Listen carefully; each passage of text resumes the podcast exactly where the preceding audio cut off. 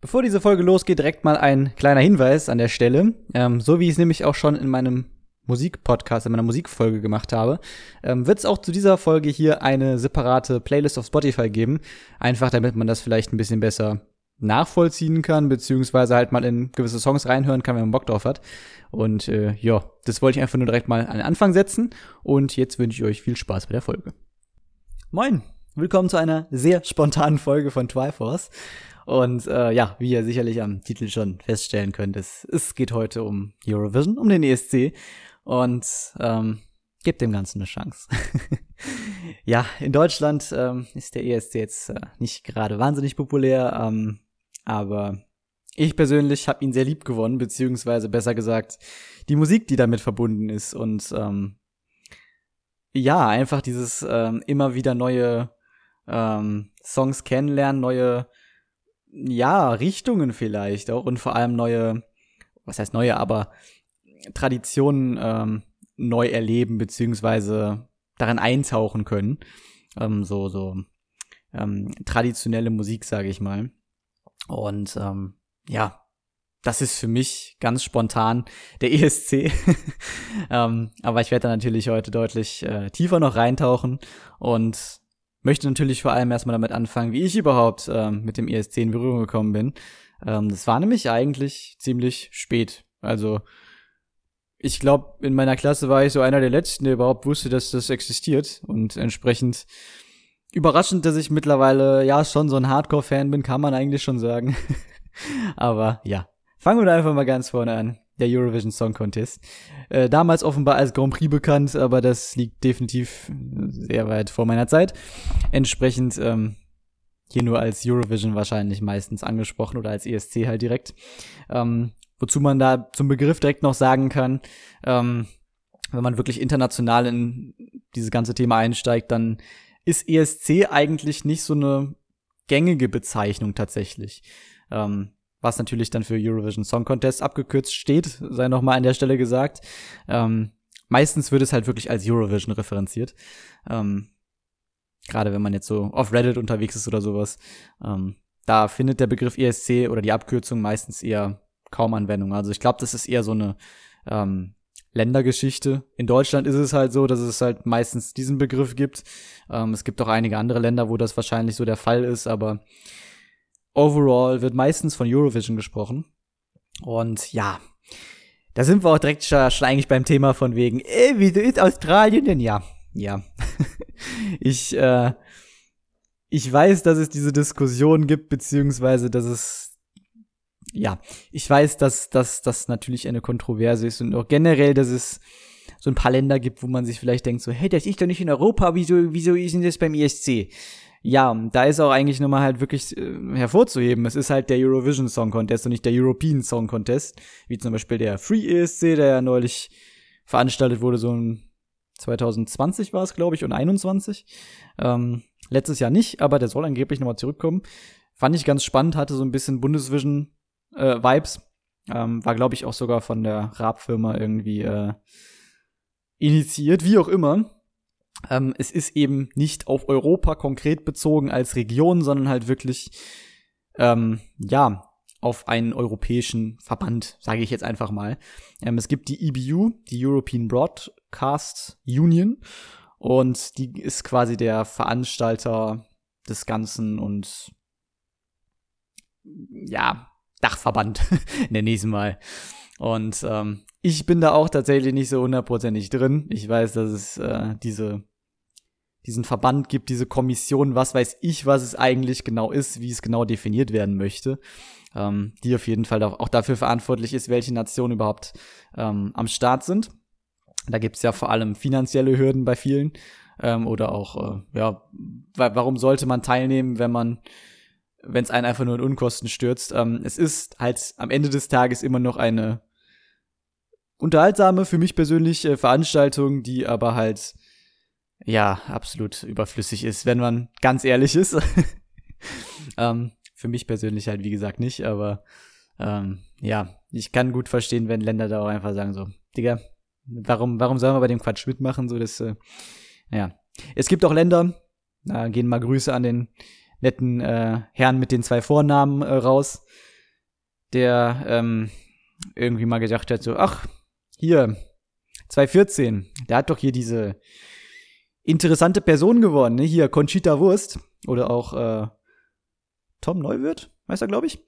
Ähm, das, äh, das wollen wir hier nicht, so Drag Queens. Äh, ich äh, habe jetzt keinen Bock mehr, dass mein Land da teilnimmt, solange äh, Eurovision diese Scheiße da supportet. Wir reden übrigens über die Türkei, ja. Ähm, die haben nämlich bis, ja, ich glaube 2012 waren sie dabei. Ähm, und dann, ich, ich weiß nicht, warum sie dann beim beim nächsten Contest so nicht dabei waren. Irgendwann ging es dann auf jeden Fall so in diese Richtung und ich glaube, Conchita war halt nochmal so das, das, das, das, der Tropfen, der es zum Fass nochmal zum Überlaufen gebracht hat. Äh, und seitdem ist da auch Funkstille, dass die Türkei dann nochmal ähm, teilnimmt, ähm, weil die Werte da nicht so ganz geteilt werden. Nun, ähm, jedenfalls finanzielle Hürden sind da definitiv immer, immer ein Ding. Ähm, ja, Warum ist Australien jetzt dabei? Wie gesagt, ich bin da auch nicht krass tief drin. Ähm, ich kann auf jeden Fall noch mal ein bisschen den Ursprung erklären, den ich glaube ich noch so präsent haben müsste. Das war halt wirklich irgendwie ursprünglich so ein 2015 müsste das gewesen sein. Da wurden die halt zum ersten Mal, ähm, da wurde glaube ich zum ersten Mal dann der ESC auch wirklich in Australien übertragen. Also äh, wirklich von einem. Man muss ja dazu sagen, es gibt in jedem Land dann immer eine Sendeanstalt, wie auch immer, bei uns ist es moment, momentan zumindest zum Beispiel der NDR, ähm, der dann so dafür zuständig ist, ähm, für die Übertragung des Eurovision Song Contest im jeweiligen Land. Ähm, wobei ich sagen muss, ähm, der NDR ist bei uns jetzt für die Auswahl zuständig. Ähm, wahrscheinlich sind generell, ich, ich weiß nicht, was da ganz oben ist. Ähm, Im Endeffekt, der ESC selbst wird ja zum Beispiel auch auf der auf dem Hauptkanal quasi ausgestrahlt in, in der ARD, ja. Und ähm, der NDR ist aber bei uns in dem Fall für die Auswahl zuständig. Also ja, es, es gibt auf jeden Fall immer einen hauptverantwortlichen Sender, eine hauptverantwortliche Sendeanstalt, wie auch immer, ähm, die dann halt in jedem Land äh, dafür zuständig ist. In Island ist es zum Beispiel RUV. ähm, aber ja, wie auch immer. Ähm, diese Sendeanstalt. Da gab es wahrscheinlich dann zum ersten Mal eine in Australien, die die Rechte hatte, beziehungsweise gesagt hat, so, ey, wir haben jetzt Bock, den auch wirklich bei uns irgendwie zu übertragen, auch wenn wir nicht teilnehmen und ja, keine Ahnung. Es, es war wohl so, dass eine Menge Leute in Australien diesen Contest verfolgt haben und irgendwann dachte sich die EBU dann offenbar so, ey, lass sie doch mal gastweise einladen als Teilnehmer. Und äh, ja, irgendwie ist daraus eine feste Sache geworden weil populär. Im Endeffekt geht es wahrscheinlich hauptsächlich um Finanzen, wenn wir ehrlich sind. Also es geht wahrscheinlich hauptsächlich darum, dass sie auch ganz gut dann dazu beisteuern hier, dass der ganze Saftladen läuft. Ähm, aber ja, warum? Also es hat keinen, ähm, nicht geopolitisch, aber so, so geo geografischen ähm, Zusammenhang, warum Australien jetzt dabei ist, wie man sich theoretisch denken kann, ja. Ähm, es, es gibt ja auch so Länder wie ähm, ja, jetzt, jetzt muss ich wieder aufpassen, dass ich, dass ich hier nicht komplett ins, ins Ausgehe äh, mit meinem, meinem Geografiewissen. Aber sagen wir mal, zumindest Länder, die nicht ausschließlich in Europa sind, wo zum Beispiel auch die Türkei dazu gehört. Ähm, nein, aber da sind halt auch noch ein paar andere Länder dabei, ähm, wie zum Beispiel auch Aserbaidschan, ähm, wo man jetzt nicht unbedingt sagen würde, so, ja, die würde ich jetzt in einem europäischen Contest unbedingt erwarten. Ähm, allerdings, ja, wie gesagt, Australien ist halt was ganz anderes. Es ist einfach viel weiter weg. ähm, aber es ist, ich habe da tatsächlich auch nicht die, die, die offizielle Erklärung oder sowas im Kopf. Und es interessiert mich ehrlich gesagt auch nicht. Ähm, für mich ist es einfach Geld und mir ist es ehrlich gesagt egal, wer dabei ist, denn es geht mir eher weniger um die Nation, sondern vielmehr um das, was, was die Nationen liefern. Ähm, denn im Endeffekt ist es immer noch ein Song Contest, ähm, auch wenn das so eigentlich ja auch nicht ganz stimmt. Das ist auch gerne ein Argument, was hin und wieder dann angebracht wird, ähm, wenn man den Song Contest an sich bewertet, ähm, denn eigentlich äh, ist es ja viel eher ein Show Contest. Es geht nicht unbedingt nur um den besten Song, sondern es geht vor allem auch darum, wie man ihn verkauft. Es geht um die Performance und um das Package, um das Gesamtpaket, wie man auch immer so schön sagt. Und das kann man absolut nicht abstreiten. Ähm, bestes Beispiel, was mir spontan dazu einfällt, ist auf jeden Fall der Gewinner von 2015. Das ist nämlich der Mons Selmerlöw, der mit Heroes für Schweden gewonnen hat. Und ich wage zu behaupten, dass das nicht nur am Song lag und vielleicht sogar deutlich weniger am Song als wirklich an der gesamten Stage-Show. Ähm, denn da hat er mit einer Videowand im Hintergrund ähm, richtig schöne Spielereien gemacht. Ähm, da hat er halt Gesten gemacht und im Hintergrund ist dann halt sind dann irgendwelche Farben explodiert oder was und der hat da so kleine, ich nenne es mal Einzelmännchen gehabt, äh, mit denen er dann da getanzt hat. Und das ähm, war definitiv der einer der größten Faktoren, möchte ich mal behaupten, bei diesem bei diesem Beitrag, der ihn dann im Endeffekt zum Sieg katapultiert hat. Aber gut, ähm, das ist nur mal so nebenbei. Ist ähm, für mich persönlich geht es um die Musik. Ähm, es geht mir aber auch um die Performances und ja, was bedeutet der ESC für mich persönlich? Habe ich ja jetzt auch schon ganz am Anfang mal gesagt. Ähm, für mich ist es tatsächlich so ein bisschen, auch wenn es mega cheesy und komisch klingt, äh, kultureller Austausch in gewisser Weise, weil ich es wirklich sehr spannend finde, ähm, was Länder so für Musik produzieren, hören, beziehungsweise ähm, ja, es sind halt oft so indigene Einflüsse, nenne ich es mal dabei. Oder ich weiß nicht, ob indigen da das richtige Wort und ob es auch politisch korrekt ist in gewisser Weise. Ähm, aber es sind halt wirklich so diese, ähm, diese klassischen, äh, traditionellen ähm, Instrumente vielleicht auch, die benutzt werden, die gespielt werden, ähm, die sich durchaus so in den Beiträgen aus den jeweiligen Ländern in einigen Jahren dann, dann widerspiegeln. Und das finde ich immer besonders spannend. Zusätzlich, ähm, was eigentlich der größte Faktor wirklich für mich noch ist, die Sprachen. Es ist natürlich mittlerweile so, dass vieles wirklich in Englisch ist, weil es einfach die Gewinnchancen in der Regel erhöht, zumindest wenn der Song generic ist. Ähm, es gibt auch andere Beispiele, wie zum Beispiel, da bin ich jetzt wieder recht schön in den Beispielen drin, ähm, 2017 müsste es gewesen sein, ja, 2017 Portugal. Amar, Amar Pelos Dois, glaube ich, keine Ahnung, wie es ausgesprochen wird, von Salvador Sobral. Das war in Portugiesisch und das war eine äh, für mich persönlich nicht herzzerreißende Ballade, aber es war irgendwie ein schöner, stiller Moment, den ich auch mittlerweile ein bisschen appreciaten kann, aber es ist immer noch ein für mich verhältnismäßig schwacher Gewinner. Ähm, war aber auf Portugiesisch und hat eben Gefühl transportiert und war entsprechend nicht darauf angewiesen, möchte ich auch einfach mal in der Form sagen, ähm, dass es unbedingt auf Englisch und für jeden verständlich sein musste, weil die Emotionen transportiert haben. Die Message. Und ähm, ja, das finde ich immer besonders cool, wenn wirklich die Landessprache genutzt wird. Von mir ist auch gerne eine andere Sprache. ähm, auch das gibt's häufiger mal. Ähm, warum auch immer entscheiden sich auch manchmal Länder random einfach einen französischen Beitrag zu schicken oder einen spanischen Beitrag.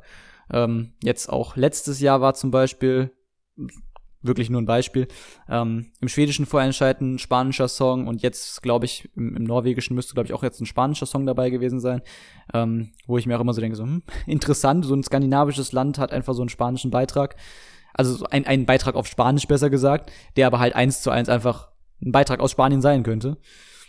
Ähm, das das finde ich immer Spannend. Aber gut, ähm, fangen wir vielleicht wirklich nochmal ganz vorne an, was der Contest eigentlich genau ist. Äh, es ist ein Musikwettbewerb, ja. Konntet ihr euch vielleicht auch erschließen, wenn ihr überhaupt keine Ahnung davon habt. Ähm, aber wenn ihr den Begriff schon mal gehört habt, dann werdet ihr auch sicherlich wissen, dass es was mit Musik zu tun hat. Ähm, und die meisten Leute wissen eigentlich nur, ja, das ist irgendwie mal eine Show, die findet irgendwann im Frühjahr statt. Das ist konkret immer der Mai. Äh, meistens um den 10., 15. Mai rum irgendwie so zwischen, zwischen Anfang und Mitte Mai findet der Contest meistens statt. Ähm, der Contest wird in dem Land ausgetragen, welches im Vorjahr den Sieg geholt hat. Und dieses Jahr ist es ein bisschen anders, dazu kommen wir vielleicht dann noch. Ähm, ähm, ja, und es gibt fünf Nationen, die sind immer fest im Finale. Denn auch das wissen viele nicht, beziehungsweise viele wissen eigentlich nur, ja, das ist halt so ein so eine Veranstaltung, die findet dann am Samstagabend statt und dann wird dann Sieger gekürt. Aber eigentlich der gesamte Eurovision-Prozess ist natürlich noch deutlich länger. Der findet oder der fängt theoretisch gesehen, wenn man es ganz genau nimmt, eigentlich im September des Vorjahres an, weil ab dem 1. September müsste es, glaube ich, sein, das müsste der Stichtag sein, ähm, dürfen Songs quasi ähm, veröffentlicht werden, um zum ESC zugelassen werden. Denn ähm, Songs, die älter sind als September des Vorjahres, dürfen eben nicht beim ESC performt werden. Also da gibt's so eine Deadline, ab da darf der, darf der Song, der später vielleicht dann beim ESC ist, ähm, veröffentlicht sein. Früher geht nicht. Und ja, da gibt's natürlich dann diverse Auswahlverfahren und eben auch National Finals, also sowas wie wir jetzt zum Beispiel dieses Jahr haben, unser Lied für Liverpool. Ähm, wir hatten natürlich auch schon sämtliche andere Shows wie unser Star für Oslo oder was weiß ich, äh, sicherlich alle mal gehört. Ähm, und teilweise gibt's aber auch diese internen Auswahlverfahren. Wir hatten jetzt in den letzten Jahren meistens so Shows, Entscheidungsshows nenne ich sie mal. Tatsächlich heißt sie, glaube ich, in Österreich oder der Schweiz irgendwie heißt sie, glaube ich, die Entscheidungsshow. Ähm, dieser Vorentscheid ähm, wo dann eben das Publikum und teilweise die Jury, eine Fachjury quasi entscheidet, ähm, welcher Beitrag von X dann auch wirklich äh, zum ESC geschickt wird. Ähm, ja, aber manchmal gibt es auch eben auch diese internen Auswahlen, wo dann einfach in unserem Fall dann der NDR zum Beispiel sagt, ey, wir wollen den hier. Das haben sie zum Beispiel 2020 gemacht mit Ben Dolic, der allerdings mit Violet Thing dann eben Deutschland nicht vertreten hat, weil der Contest nicht stattfand, nicht, nicht stattfand, nicht stattgefunden hat. Ähm, aber insgesamt sind wir eigentlich so eine Nation, die ganz gerne Vorentscheidungen macht, wie es scheint. Und natürlich darf da eine Person nicht fehlen, das ist die Barbara Schöneberger. Ich kann sie auch nicht mehr sehen. Ähm, und zum ESC in Deutschland gehört natürlich auch immer der Kommentator dazu, das ist der Peter Urban. Seit Ewigkeiten, für mich zumindest. Also ich kenne keinen anderen Kommentator in Deutschland als Peter Urban. Und ähm, ja, am Anfang hat man ihn eher nicht so gemocht, aber mittlerweile gehört er irgendwie ein bisschen dazu. Für mich auch.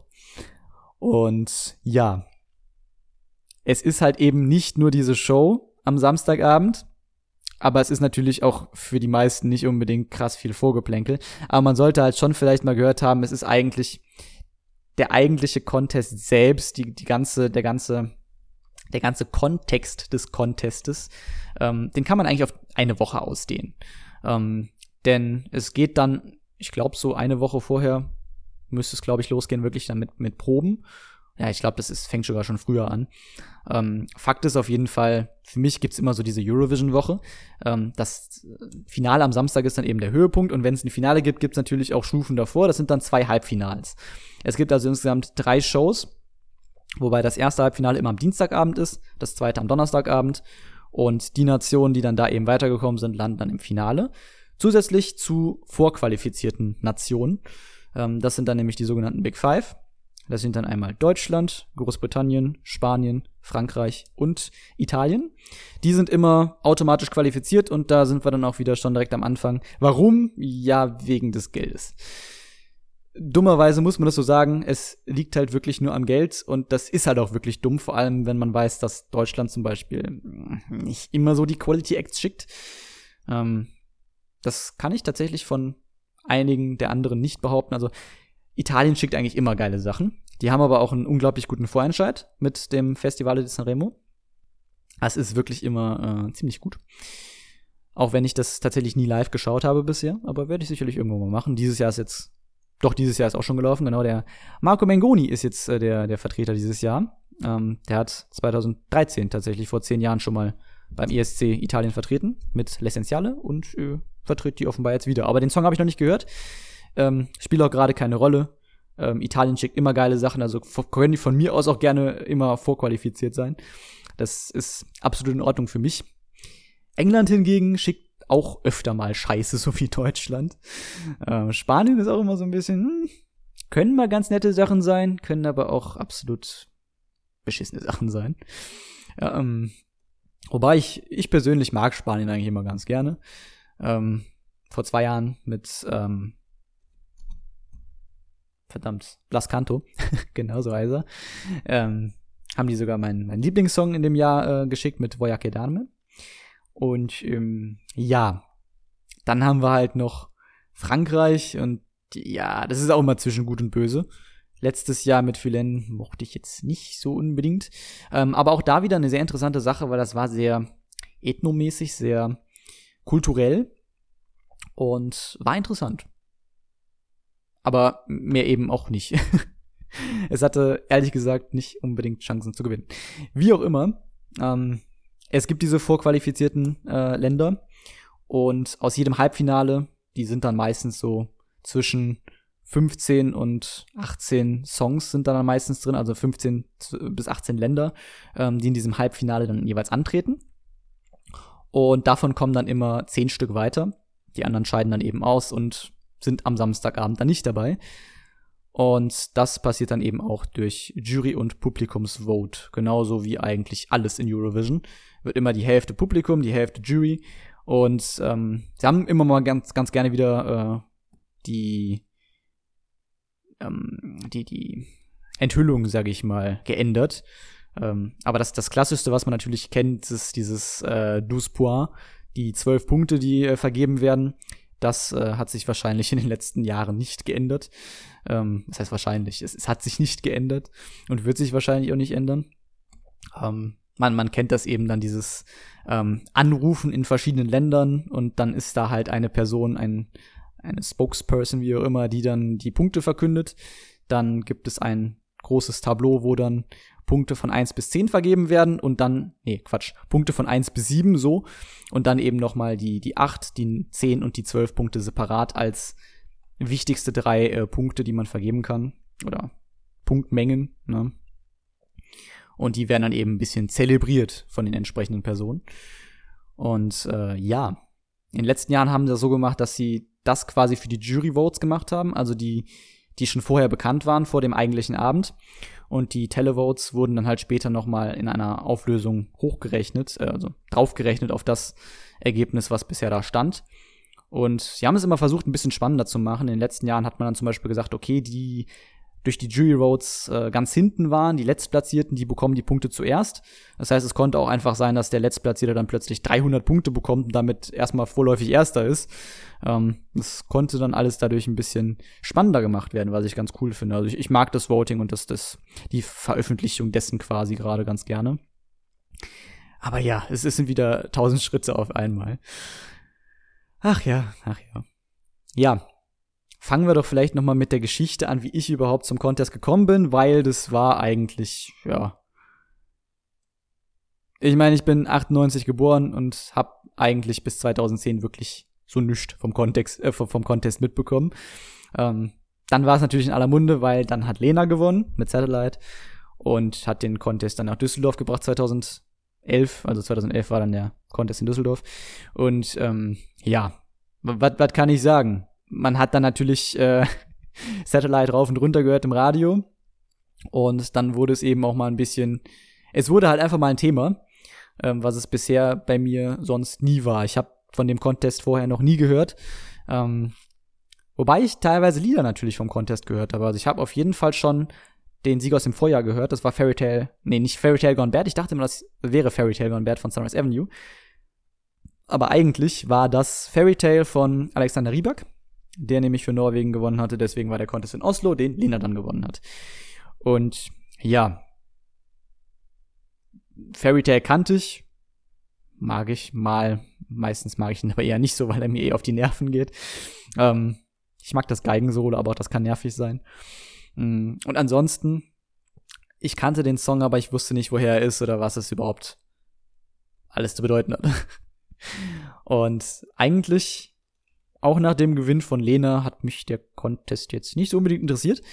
Ähm, 2011 äh, zog auch komplett so an mir vorbei. Ich habe nichts davon mitbekommen. Und dann hat es tatsächlich bis 2012 gedauert, bis, ja, wahrscheinlich so Januar 2012, würde ich sagen, oder Frühjahr, Winter, Frühjahr 2012 war das. Ähm, da hat tatsächlich meine ESC-Zeit angefangen, auch äh, durch das Animal Crossing Forum, was den ein oder anderen Leuten vielleicht bekannt sein mag. Ähm, da gab es nämlich durchaus äh, ESC-Begeisterte, zumindest vor allem einen, der sehr ESC-begeistert war. Ähm, und das erste Lied, an das ich mich so spontan erinnern kann, was da geteilt wurde, war eben der spätere Gewinner von 2012, nämlich Loreens Euphoria. Und der Song ist eigentlich nach wie vor eine ESC-Legende. Schon eigentlich für mich persönlich würde ich schon sagen auf einem Niveau von Waterloo. Ähm, womit ich auch ehrlich gesagt keine krassen Berührungspunkte habe. Ich sehe auf jeden Fall, warum es populär war. Ähm, ich äh, kann es appreciaten, also Abbas Waterloo, aber ähm, ja, ich habe natürlich kaum Berührungspunkte damit. aber wenn man den ESC schaut, dann wird man eigentlich immer wieder mit irgendwelchen Rückblenden bombardiert und spätestens dann hört man das tausendmal. Oder auch im ESC-Film, den es ja gibt auf Netflix, The Story of Fire Saga, äh, mein zweitliebster Film mittlerweile. Ähm, auch da gab es quasi ein kleines Intro mit Aber, wo der Hauptcharakter quasi den ESC auch durch die Band kennengelernt hat, beziehungsweise durch den Auftritt. Ja, das ähm, ist auf jeden Fall mittlerweile, wie gesagt, Euphoria immer noch so ein Fan-Favorite und hat sich einfach sowas von in diesem Contest, so in den Geschichtsbüchern des Contests etabliert. Ich glaube, es war damals sogar so ein, so ein Erdrutschsieg. Es gab gefühlt aber, ich weiß nicht, irgendwie, ich, ich glaube, es gab kaum Songs, die wirklich krass hätten dagegen gewinnen können wenn man sich das jetzt so in der Retrospektive anschaut. Was ich spannend fand, weil ich kannte den Contest an sich ja nicht, wie das alles so funktioniert und wie eindeutig sowas im Vorhinein vielleicht auch schon ist bei äh, irgendwelchen Wettquoten oder sowas. Und Euphoria war halt der erste Song, den ich da äh, dann durch das Forum gehört habe. Und für mich war das halt instant so ein, so ein Sommersong irgendwie, so ein Sommerhit. Ich weiß gar nicht warum. Ähm, vielleicht habe ich da auch so ein bisschen diese Tekken-Stages äh, am, am, Pool oder am, am, Meer oder sowas im Kopf oder so. Ähm, da hat Euphoria für mich irgendwie voll hingepasst. Ich finde es immer noch spannend, weil das, der, der Auftritt an sich, das Staging ist irgendwie ganz anders mit Nebel und äh, so ein bisschen Kunstschnee quasi auch. Äh, oder vielleicht, ich glaube, das verwechsel ich immer so ein bisschen mit dem Musikvideo auch. Ähm, aber es war halt so eine so eher mystische Performance und jetzt nicht so eine Sunnyside Performance, die ich irgendwie immer mit dem Song verbunden habe damals. Aber ja, ähm, ich mochte den Song aber ich habe halt nie damit gerechnet, dass er so krass populär ist, dass der aber bei Fahr gewinnen wird. Hätte ich nie mit gerechnet. Ein Song, den ich dann recht bald auch kennengelernt habe, ist dann der isländische Beitrag mit Never Forget von Greta Salome, die später noch mal den die Nation vertreten hat, dann aber im Halbfinale ausgeschieden ist mit Hear Them Calling. 2016 war das. Und ähm, C. hieß der Kollege, glaube ich. Und der Song ist auch ziemlich cool. Myndu Eftir müsste, glaube ich, die isländische Version heißen. Die ist auch sehr schön. Und das Musikvideo habe ich damals halt auch recht bald kennengelernt und den Beitrag mochte ich dann auch sehr gerne. Dann wurde auch äh, teilweise noch was gepostet von 2009. Auch der isländische Beitrag von Johanna Is It True. Ist, glaube ich, zweiter geworden. Und dann habe ich eigentlich, ja, nicht mehr so viel wirklich davon mitbekommen. Erstmal. Ähm, ich weiß auf jeden Fall noch den griechischen Beitrag, Aphrodisiac, habe ich damals noch gekannt. Und ich glaube, das ist es schon fast. Ähm, Im Vorhinein wird man wahrscheinlich auch über den russischen Beitrag gestolpert sein. Ähm, das ist so einer der prägendsten russischen Beiträge, würde ich behaupten. Das sind nämlich die Babuschka, äh, Babuschkas gewesen mit Party for Everybody, die dann auf der Bühne einen, weiß gar nicht, Kuchen, glaube ich, gebacken haben und dann so ein bisschen gesungen haben. So alte Großmütterchen. Äh, das, das war eine ganz nette Performance damals. Und ich glaube, die sind sogar Zweiter geworden. Aber ja, Euphoria hat auf jeden Fall bei Far gewonnen. Und ich habe mir den Song Contest damals da zum ersten Mal angeschaut. 2012 habe ich den ersten, zum ersten Mal den ESC verfolgt im Fernsehen und habe mir damals, glaube ich, sogar schon hier so einen Bewertungsbogen von der ARD ausgedruckt und dann die Songs bewertet und alles. Und ach ja, war eine wilde Zeit. Ich hatte die lange noch, aber irgendwann dachte ich mir so, weg damit. Und das bereue ich jetzt auch nicht. Ist. Naja, jedenfalls, ähm, da waren auch schon so ein paar spannende Songs bei. Unter anderem äh, auch Jedward für Irland mit, mit Waterline. Ich glaube, die waren im Vorjahr dabei schon, ne? Ja, genau. Im Vorjahr waren die mit Lipstick schon dabei. Ähm, die kennt man vielleicht, die Jedward-Brüder mit ihren langen Frisuren. Ähm, da bin ich gegen das Mikro gekommen, das tut mir leid. Ähm, ja, die waren irgendwie sehr iconic.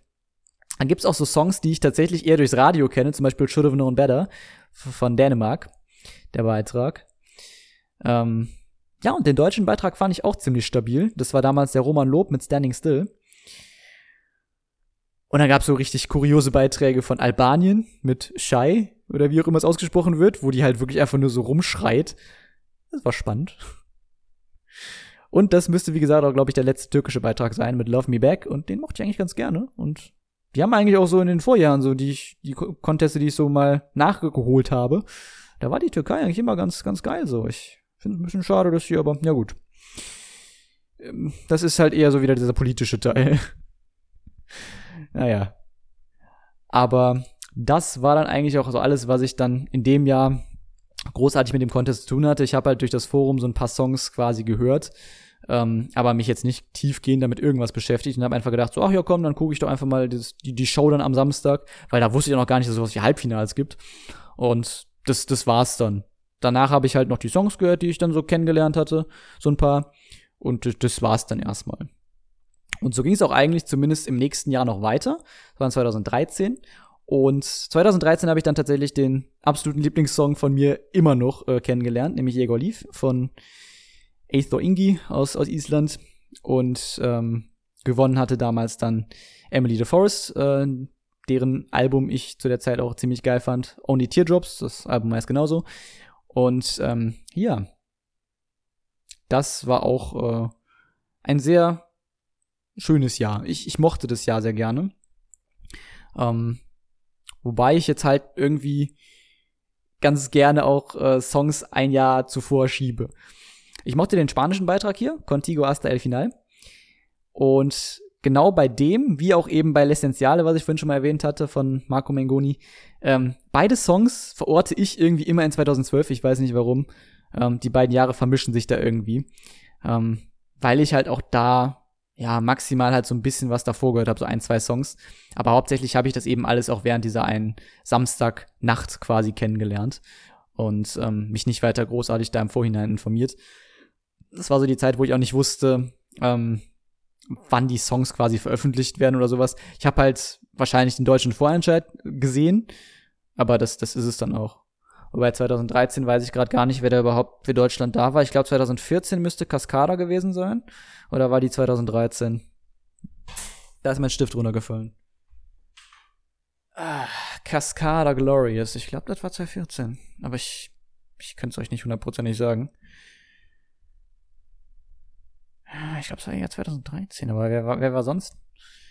Also ich weiß, es gab halt so drei Jahre oder zwei zumindest, die ich so absolut nicht gefühlt habe bei Deutschland. Das war einmal mit Elaisa, mit Is It Right, Ann-Sophie mit Black Smoke, das war das Schlimmste. Und danach kam noch Perfect Life von Levina. Ich glaube, das war 14, 15, 16, aber nagel mir nicht drauf fest. Vielleicht war es auch, nee, ich glaube, es war 15, 16, 17. Na, irgendwie fehlt mir ein Song. mir fehlt ein Song bei 2013 und 14.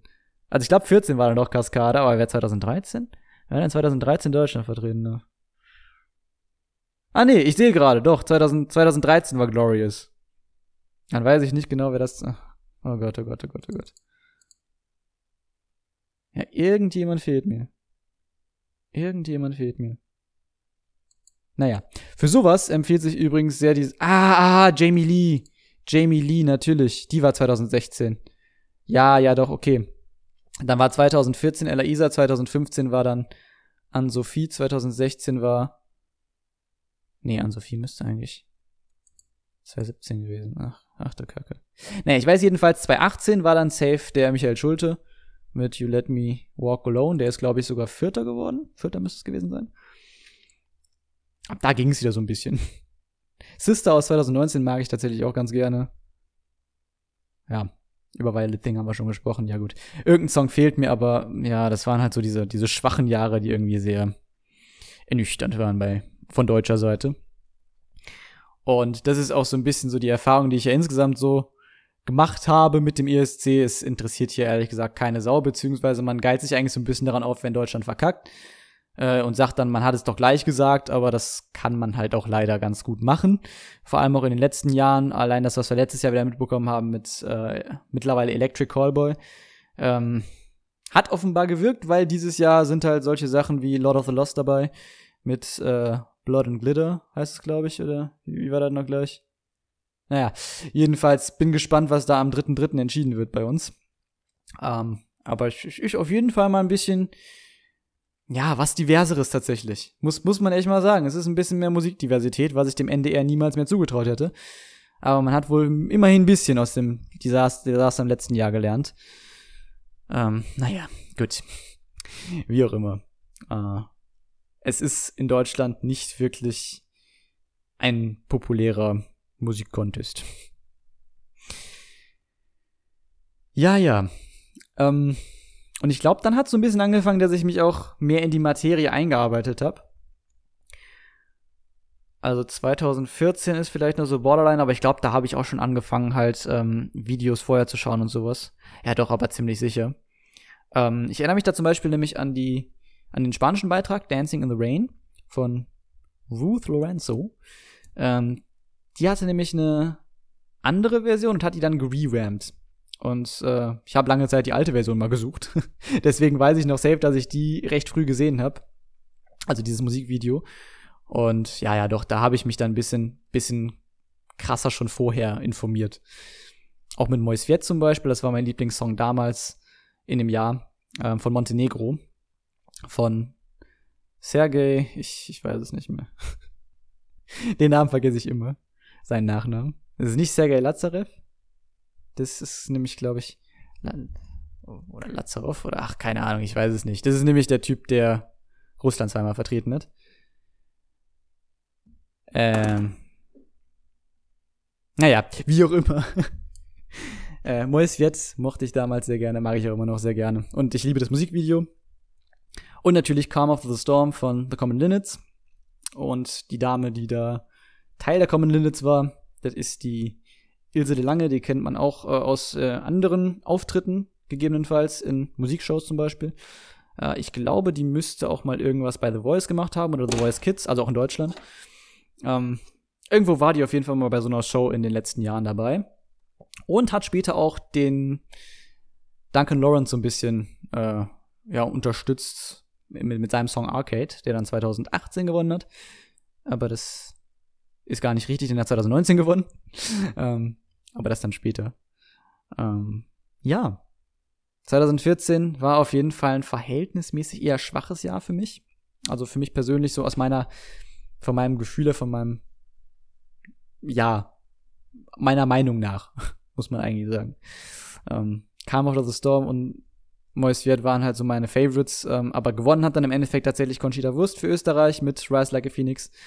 Und ja, ich find's ganz geil, den mal mitzusingen. aber äh, ja, ist ein okayer Song. Es ist ein okayer Winner. Ähm, es gibt bessere Winner. Auch Emily DeForest Only Teardrops übrigens mag ich gerne. Sollte ich an der Stelle noch erwähnen.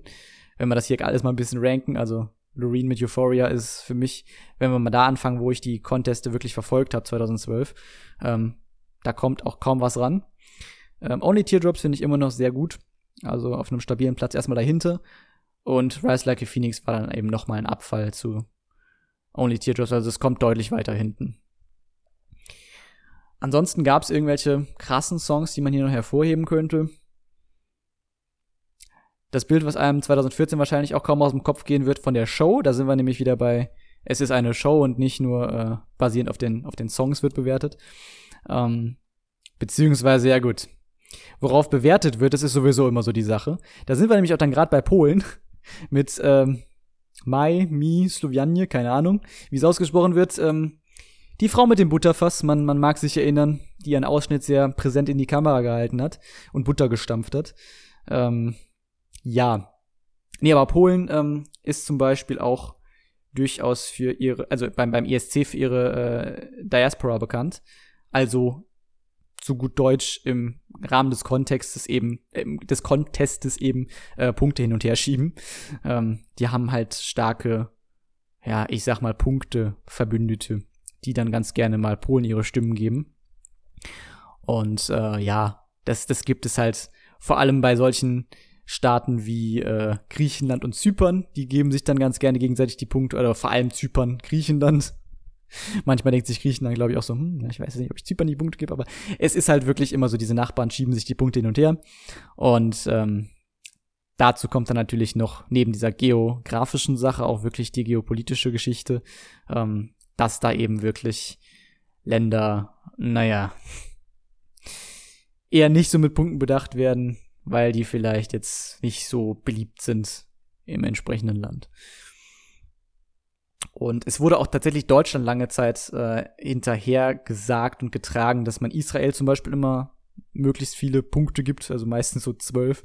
Ähm, das wurde tatsächlich auch äh, immer wieder kritisiert, wenn es um die deutsche Punktevergabe ging. Ähm, den geschichtlichen Kontext erkläre ich jetzt mal nicht weiter, aber das wurde hinterher gesagt. Und teilweise auch äh, Aserbaidschan, wo ich jetzt nicht so ganz weiß, woher das jetzt kommt, aber das, äh, ja, ich glaube auch da, aber generell. Bei Aserbaidschan gab es ja 2011, ähm, die haben da nämlich ja gewonnen mit äh, Running Scared. Ziemlich überraschend und das, äh, ich glaube, das ist sogar bestätigt, irgendwie, dass, dass sie da damals betrogen haben, aber sie haben es auf jeden Fall noch weitere Male versucht und das ist auch, glaube ich, nicht die einzige Nation, die das gemacht hat. Und immer wieder gibt's auch so Jury Votes, die dann quasi ungültig erklärt werden, weil da irgendwas bekannt wird, dass da ja sich quasi festgelegt wurde, für wen man stimmt innerhalb der Jury. Und dass es keine unabhängige Wahl war und so ein Quatsch, aber ja. Wo Geld ist, ist auch Betrug. Und das trifft hier definitiv natürlich auch zu. Ja, genau, jedenfalls äh, den pol polnischen Beitrag, den behalte ich auch immer sehr im Kopf. Ansonsten, ja, gab es jetzt nichts allzu spektakuläres 2014. Das ist es eben auch so, wo, was ich, diese, dieses Gefühl, es gab halt, es gab gute Sachen, aber es gab jetzt kaum so richtig geile Sachen. Dafür steht das Jahr für mich so ein bisschen.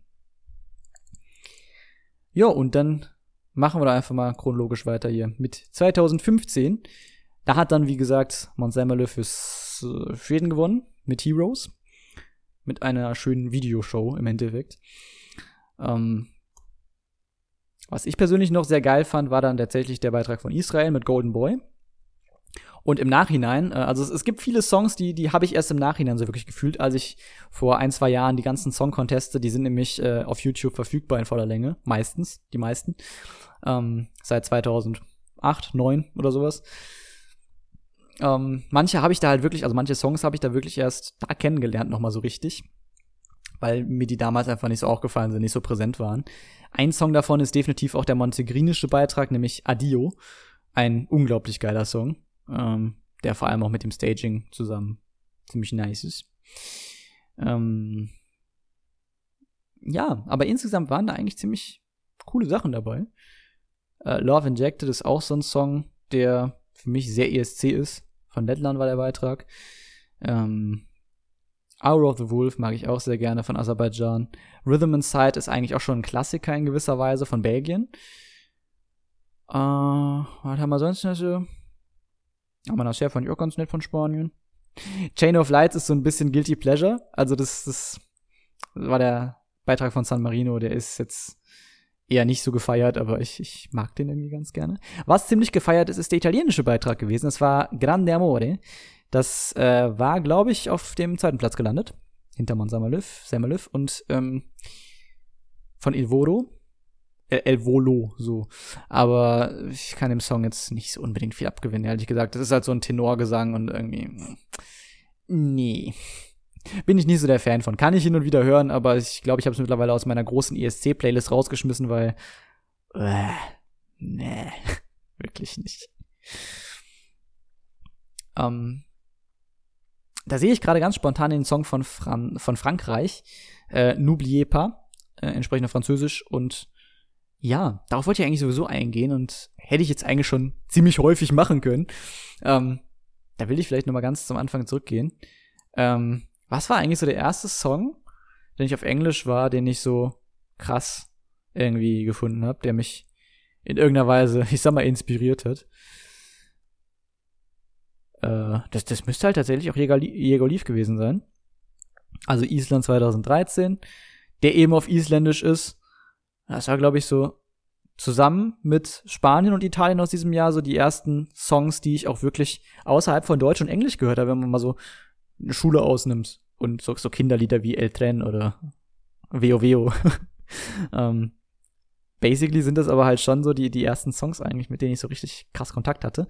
Äh, Contigo hasta el final war halt auf Spanisch.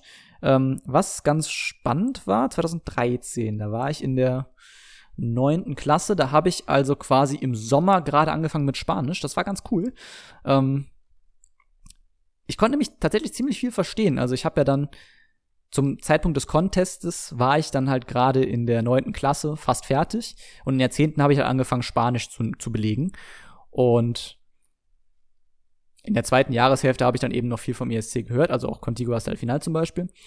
Und ähm, das Coole ist halt, der Song ist ziemlich einfach geschrieben, also in einer ziemlich einfachen Sprache und halt nicht zu schnell hintereinander aneinander gebunden alles, die ganzen Wörter. Ähm, sodass ich den eigentlich nach dem halben Jahr, also bis quasi Silvester 2013, 14, ähm, ich konnte schon einigermaßen gut alles verstehen oder zumindest halt so Betonungen von Wörtern und sowas ähm, hatte ich drauf. Und das fand ich voll geil und so ein richtig cooles Erfolgserlebnis. Ähm, und naja, so ein bisschen ist es in anderen Sprachen jetzt eben dann auch durch den ESC gekommen. Ähm, bei Spanisch war es jetzt halt wirklich, ich hatte das in der Schule und hatte dann zusätzlich so einen Song, wo ich dann halt auch schon mal so ein bisschen diese Vokabeln wiedergefunden habe. Also ein bisschen wie wenn man Japanisch lernt und dann halt ein bisschen was äh, in einem Anime versteht oder sowas. Ähm, und Italienisch habe ich zum Beispiel zu dem Zeitpunkt gar keinen Kontakt gehabt. L'Essentiale war der erste Kontakt, den ich mit dem Italienischen an sich so wirklich hatte. Ähm, und ich muss ja sagen, ich bin ja immer so ein, so ein Typ, der dann gerne die Lyrics auswendig lernt und mitsingt. Und da hat's dann eben angefangen mit sowas. Bei Spanisch war es dann halt verhältnismäßig einfach. Ähm, aber eben mit Diego Leaf und mit L'Essentiale habe ich dann eben angefangen, auch wirklich ähm, mir die Lyrics in der entsprechenden Sprache anzuschauen, mir eventuell noch englische Übersetzungen anzuschauen oder wenn es das sogar gibt, deutsche. Ähm, und dann eben halt wirklich auch ein bisschen die Sprache, die Phonetik, sage ich mal, zu lernen, ähm, um zu wissen, wie man was ausspricht und äh, das dann eben auch wirklich mitsingen zu können. Weil ich persönlich äh, hatte keine Kontakte mit dem Italienischen zum Beispiel, außer eben über Songs und verstehe jetzt oder ich, ich sag mal, ich kenne bestimmte Eigenarten, bestimmte Merkmale der Sprache mittlerweile einfach. Also sei es sowas Einfaches wie das CHE zum Beispiel K ausgesprochen wird ähm, oder weiß ich nicht was. Fällt spontan nicht allzu viel ein, aber ähm, sol solche Merkmale einfach. Oder dass das Z zum Beispiel, das ist, ist ja auch so eine Sache, wenn man jetzt so, ich hatte Französisch in der Schule und Spanisch und eigentlich in beiden Sprachen ist es ja eher so ein sanfter Ton, so ein Zzz. Und im Italienischen ist es ja eigentlich immer so ein festes Z, so Forza zum Beispiel oder so, ne? Oder eben L'Essentiale. Also das ist, das ist ja schon eher was, was Hartes, so wie wir es im Deutschen halt benutzen. Bei Ziffer oder sowas. Und ähm, das sind dann halt so Sachen, die man dann über Songs auch einfach voll gut lernen kann, finde ich. Und das fasziniert mich einfach. Ich bin da einfach voll der Sprachmensch tatsächlich. Auch wenn ich Sprache an sich nie krass anwende, dann anderssprachiger als meine Muttersprache, aber äh, ich finde es einfach spannend. Ähm, ich persönlich bin auch eher so ein Typ, der, der will verstehen und nicht unbedingt sprechen. Also verstehen im Sinne von meistens hauptsächlich lesen, aber auch hören ist natürlich cool. Ähm, aber ich muss es nicht unbedingt sprechen. Mir reicht es, wenn ich, wenn ich das verstehen kann. Das finde ich halt cool. Einfach so ein Verständnis dafür zu haben. Beispiel jetzt auch zum Beispiel wieder SpongeBob, äh, wo Thaddeus plötzlich angefangen hat, in Französisch und Spanisch zu reden, äh, wo man dann vielleicht auch einfach mal ad hoc ein bisschen übersetzen kann. Das habe ich ja bei dem Französischen zum Beispiel geschafft, beim, beim Englischen, äh, beim, beim Spanischen leider nicht. Ähm, aber das finde ich einfach cool, so, wenn man, wenn man das einfach so ad hoc machen kann, ähm, weil man halt Berührungspunkte damit hatte. Das, ähm, das bedeutet der ESC auch so ein bisschen für mich einfach wirklich Sprache kennenlernen. Und das Ganze ist dann auch 2014 weitergegangen. Äh, mit Moisviet habe ich ja auch schon jetzt zu Genüge erklärt. Der Song von äh, Montenegro, der auf Montenegrinisch war. Und äh, ja, das ist tatsächlich eine Sprache, die aber auch, glaube ich, im Google-Übersetzer nicht so wirklich drin ist. Ähm, es ist, glaube ich, trotzdem sehr nah am Serbischen. Man muss ja auch sagen, Serbien-Montenegro war lange Zeit ein Land, eine Nation. Ähm, die waren, glaube ich, auch 2006 zum Beispiel bei der WM in Deutschland. Bei der Fußball-WM waren sie als Serbien-Montenegro eben am Start. Ähm, Montenegro ist aber eben mittlerweile unabhängig und ähm, sie haben auf jeden Fall diese eigene Sprache Montenegrinisch und ja, man, man findet schwer was dazu, wenn man das übersetzt haben möchte.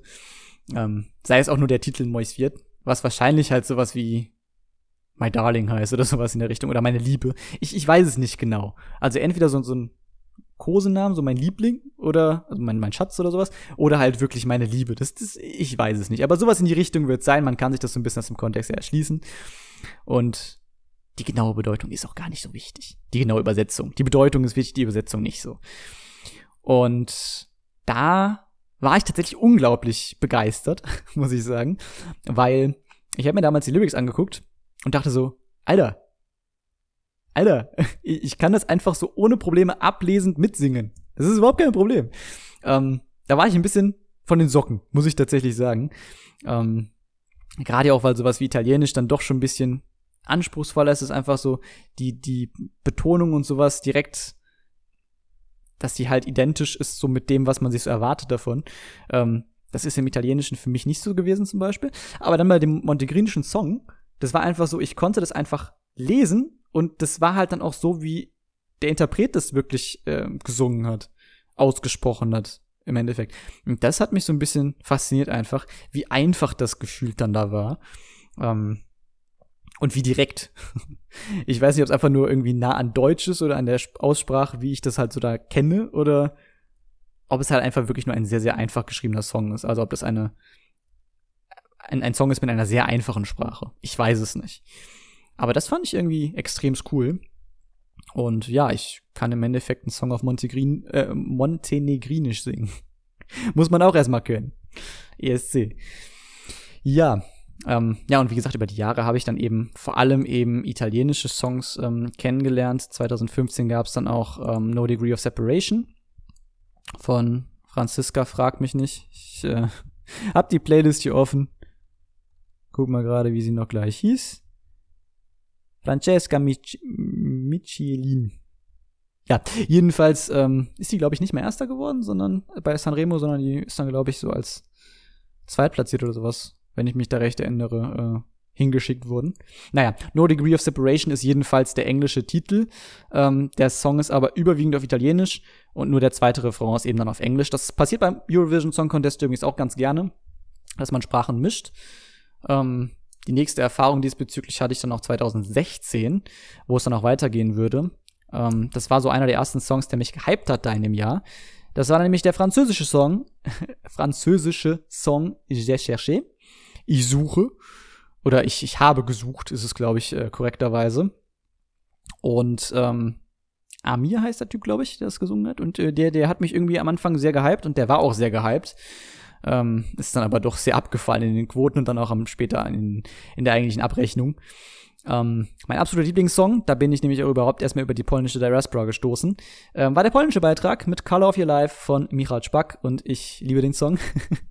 Was, das, das Begeisterndste daran finde ich aber eigentlich, der allererste Auftritt, wo ich diesen, also der, das erste Video, was ich von diesem Song gesehen habe, das war der Auftritt, wo er das National Final gewonnen hat in Polen. Ähm, das ist nach wie vor mein absoluter Lieblingsauftritt, beziehungsweise die Lieblingsversion des Songs, weil er da bestimmte Wörter äh, einfach so cool singt wie in keiner anderen, wie in keiner anderen Version.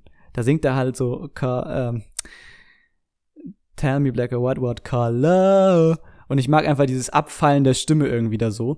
Und tatsächlich ähm, geht's eben dann auch so dieses Color is your life oder Color has your life. In der Version hat er noch gesungen has your life. Unabhängig davon, wie sinnvoll das grammatikalisch ist oder wichtig, dass man das geändert hat. Ähm, dieses has hat für mich irgendwie nochmal so einen schöneren Klang in dem Song. Ähm, ich weiß nicht, ich find's irgendwie einfach einen unglaublich geilen Auftritt. Ähm, und ja, ich habe zu dem Zeitpunkt dann auch, glaube ich, angefangen, die Vivi-Blogs zu verfolgen. Die bekanntesten, ähm, ja, im Endeffekt Blogger, die bekanntesten ESC-Journalisten, sage ich mal, ähm, die eben Blog haben, einen äh, YouTube-Kanal und ähm, ja, eigentlich immer so pressemäßig da am Start sind. Ähm, auch mittlerweile bei Vorentscheiden äh, in sämtlichen Nationen.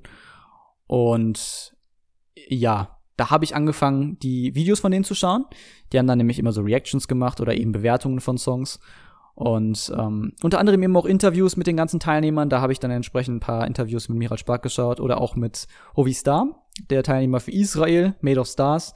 Ähm, war dann meine zweite Wahl so aus dem Jahr. Den Song mochte ich auch sehr gerne. Was spannend war, weil der Song war ursprünglich ganz anders. Also der, der hatte eine ganz anderen, ganz anderen Vibe. Der war eher so ein bisschen, ähm, verstörend mysteriös, möchte ich es mal nennen. Und später war der halt eher so ein bisschen träumerisch, romantisch schon fast. Ähm, der Revamp war auf jeden Fall geil, aber die alte Version ist auch irgendwie spannend. Aber ich bin froh, dass, dass es dieses Revamp, dass es das gab. Und das hat auch deutlich mehr Anhängergang gefunden als das Original. Ähm, ja. Dann gab es entsprechend Russland mit You Are the Only One von dem Sergei und der äh, hat dann eben auch die Show aus dem letzten Jahr versucht zu kopieren, so ein bisschen, oder aufs nächste Level zu bringen. Äh, wie gesagt, man Semmelöw hatte halt mit so einer Videowand halt wirklich krass, krasse, krasse, eine krasse Show gemacht. Und äh, Sega hat das halt aufs nächste Level gehoben und hat dann halt ähm, so eine Videowand gehabt mit ähm, so, so Blöcken und Elementen und die sind dann halt teilweise in die dritte Dimension gekommen. Das heißt, ähm, da hat man dann auf der Videoleinwand gesehen, so, so, so einen schwarzen Hintergrund quasi, die ganze Wand war schwarz und dann kam da so ein weißer Block vielleicht irgendwie so 3D-mäßig raus in der Animation. Ähm, und dann war da halt wirklich ein Block, auf den er draufgestiegen ist. Also der hat das alles so ein bisschen ähm, greifbar gemacht, so ein bisschen dreidimensional alles, mit einer zweidimensionalen Videowand, die aber eben Elemente hatte, wo er draufsteigen konnte und sowas. Ähm, das war, das war spannend.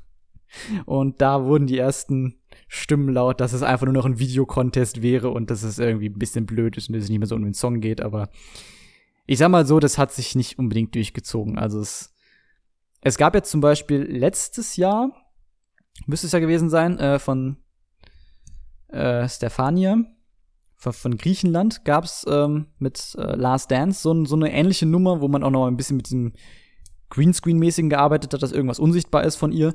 Ähm, aber sowas ist eigentlich recht selten tatsächlich. Also man, man arbeitet meistens eher wirklich mit, mit traditionellem Staging, dass man irgendwelche Background-Tänzer hat, dass man äh, ähm, Props, hier so, so Utensilien halt hat, ne? Ich, ich weiß gar nicht den deutschen richtigen Begriff dafür, aber äh, dass, dass man halt wirklich einfach so, so Bühnenprops halt einfach hat, äh, mit denen man dann interagiert oder irgendwelche Wände aufgestellt werden oder sowas. Ähm, solche Gimmicks halt. Das ist eigentlich eher so gängig. Aber es gibt halt auch teilweise so, so Leute, die denken sich dann so, ne, komm, wir machen jetzt eine krasse Videoshow draus oder sowas. Das gibt's auch. Aber halt eher selten. Ja, No Degree of Separation hatte ich schon äh, erzählt oder berichtet von. Und einer meiner liebsten französischen Songs war auch aus dem Jahr 2016, nämlich von Österreich tatsächlich, Loin d'ici würde man vielleicht dann eher bei der Schweiz erwarten oder bei Frankreich oder bei Belgien, aber nein, es war einfach Österreich. Ähm, die hatten einfach mit Loin DC dann einen äh, französischen Song, den ich einfach sehr schön finde. Der ist sehr kitschig, aber ich, ich mag ihn.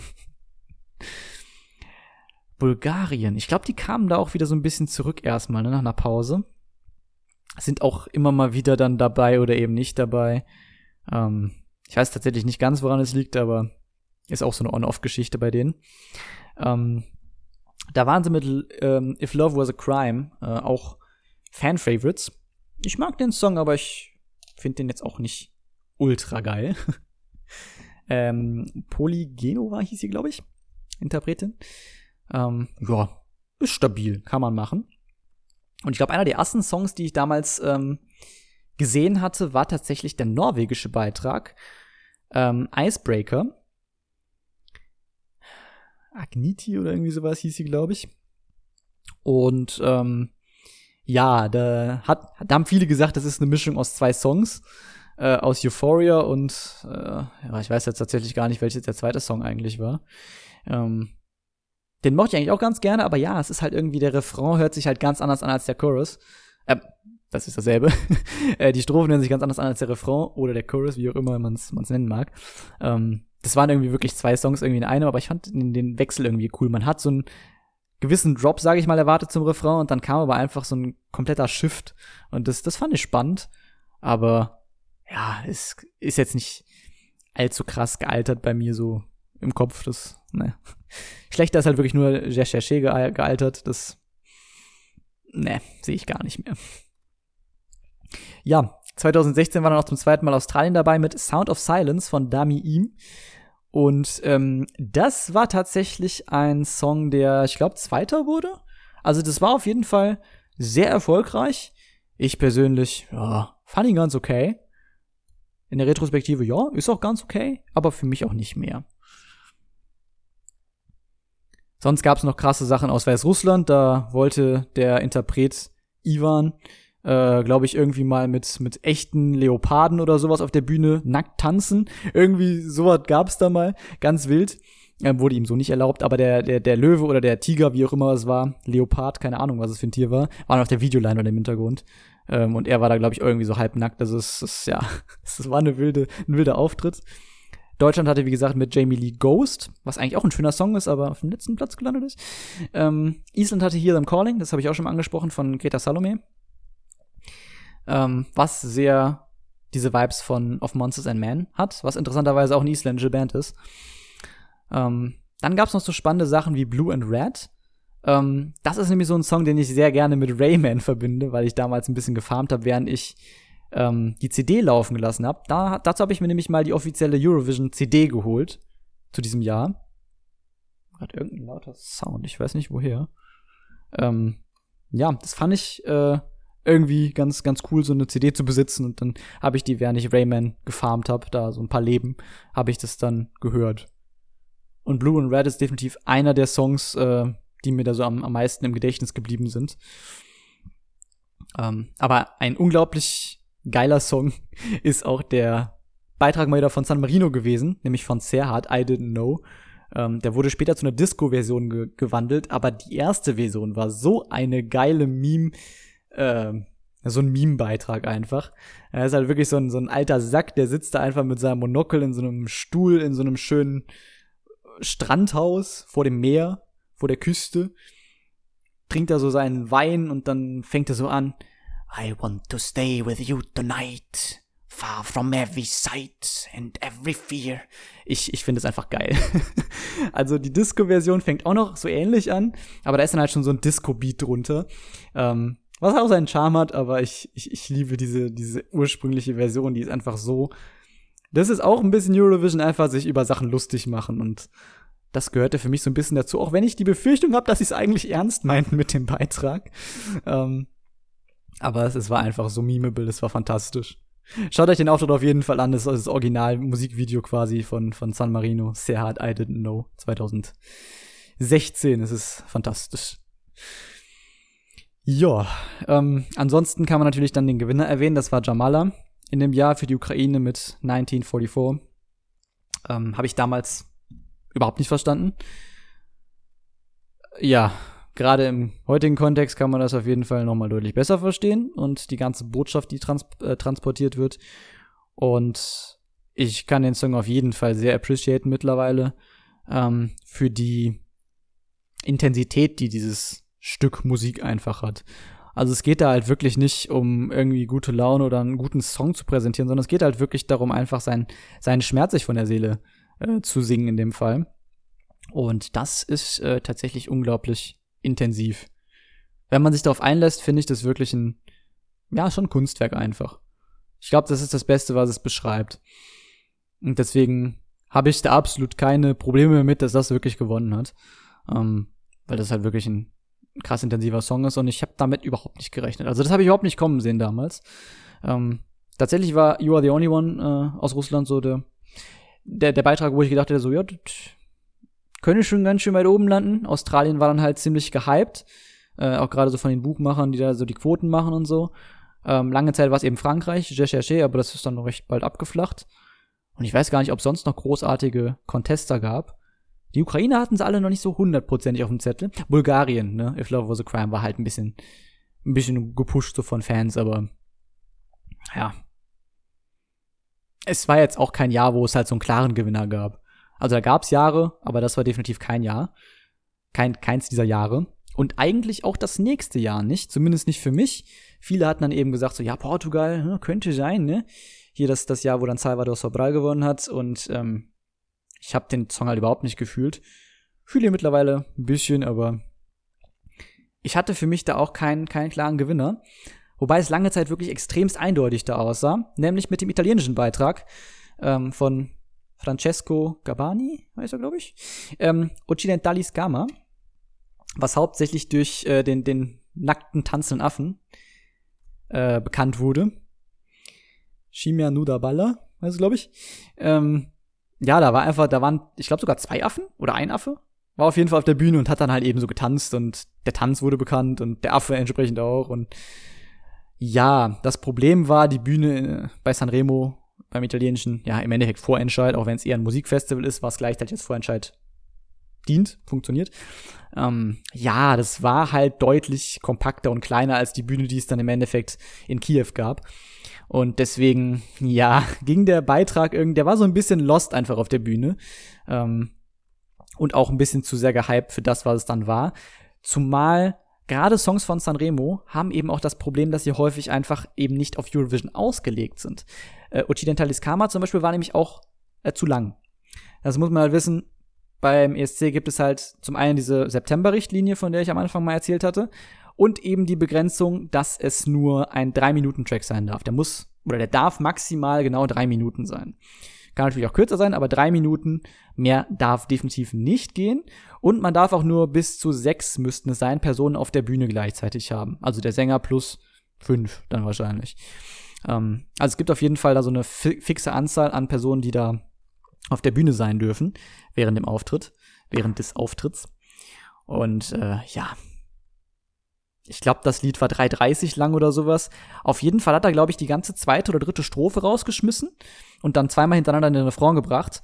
Und das hat dem Song auch so überhaupt nicht gut getan. Also das war auch nochmal so der Todesstoß eigentlich. Ja.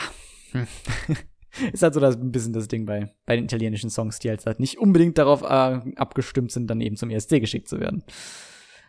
Ja, ansonsten gab es noch den ähm, Beitrag von Christoph Kostov, glaube ich, ungefähr, äh, von Bulgarien, äh, Beautiful Mess.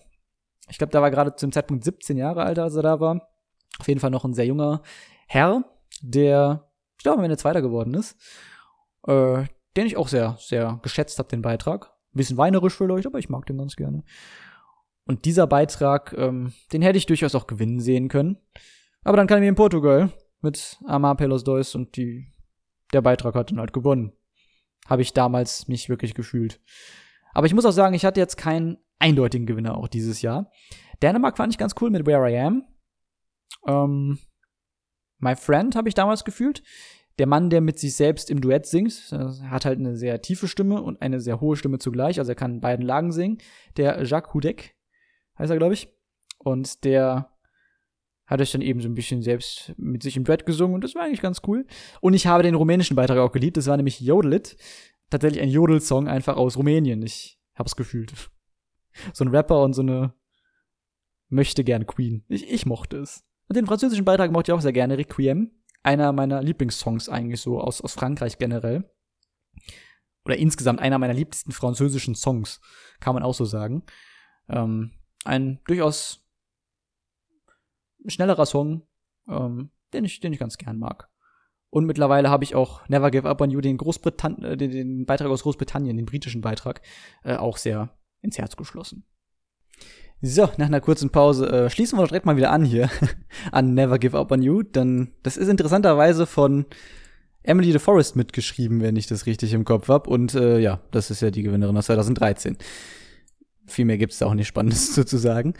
Ähm, ja, und es gibt so ein paar Songs, wo ich jetzt gerade mal so ein bisschen durchgucke hier, ähm, die so irgendwie typisch sind für die äh, Teilnahmeländer finde ich. Äh, Schweden passt da eigentlich mal wieder ganz gut zu. I Can't Go On von Robin Bankston. Äh, Bankton? Ist da ein S drin? Ich weiß es ehrlich gesagt gar nicht. Ähm, das ist irgendwie, das, das steht so ein bisschen, finde ich, für diese ganze, für die ganzen Jahre, so 2016 bis 2019 oder sowas. Ähm, wo die Songs auch nicht immer unglaublich unumstritten waren. Also viele fanden Schweden da oder generell hat Schweden heutzutage so den Status, dass es halt von den Juries immer hart durchgewunken wird und immer in den Himmel gelobt wird, obwohl es im Endeffekt so mediocre Songs sind. Aber ja, ich mag Schweden eigentlich immer ganz gerne. Aber da kommen wir vielleicht auch noch mal zu gleich, ähm, was denn so insgesamt overall so meine Lieblingsländer eigentlich sind, so von dem, was sie schicken. Ähm, was ich auf jeden Fall hervorheben möchte hier ist Malta mit Breathlessly. Ähm, das ist irgendwie so eine typische Ballade, wie sie von einem Land wie Malta kommt. ähm, das habe ich ja auch schon, glaube ich, bei ähm, Albanien vor allem angesprochen, die halt immer etwas sehr, ja, ich sage einfach mal theatralisches schicken. Auch das, das ja passt ganz gut. World. Ähm, mit World habe ich ja sowieso noch eine andere Story, beziehungsweise einen anderen, ja, Magic Moment in gewisser Weise verknüpft. Das habe ich ja wahrscheinlich auch in dem Musikpodcast äh, in der Folge angesprochen.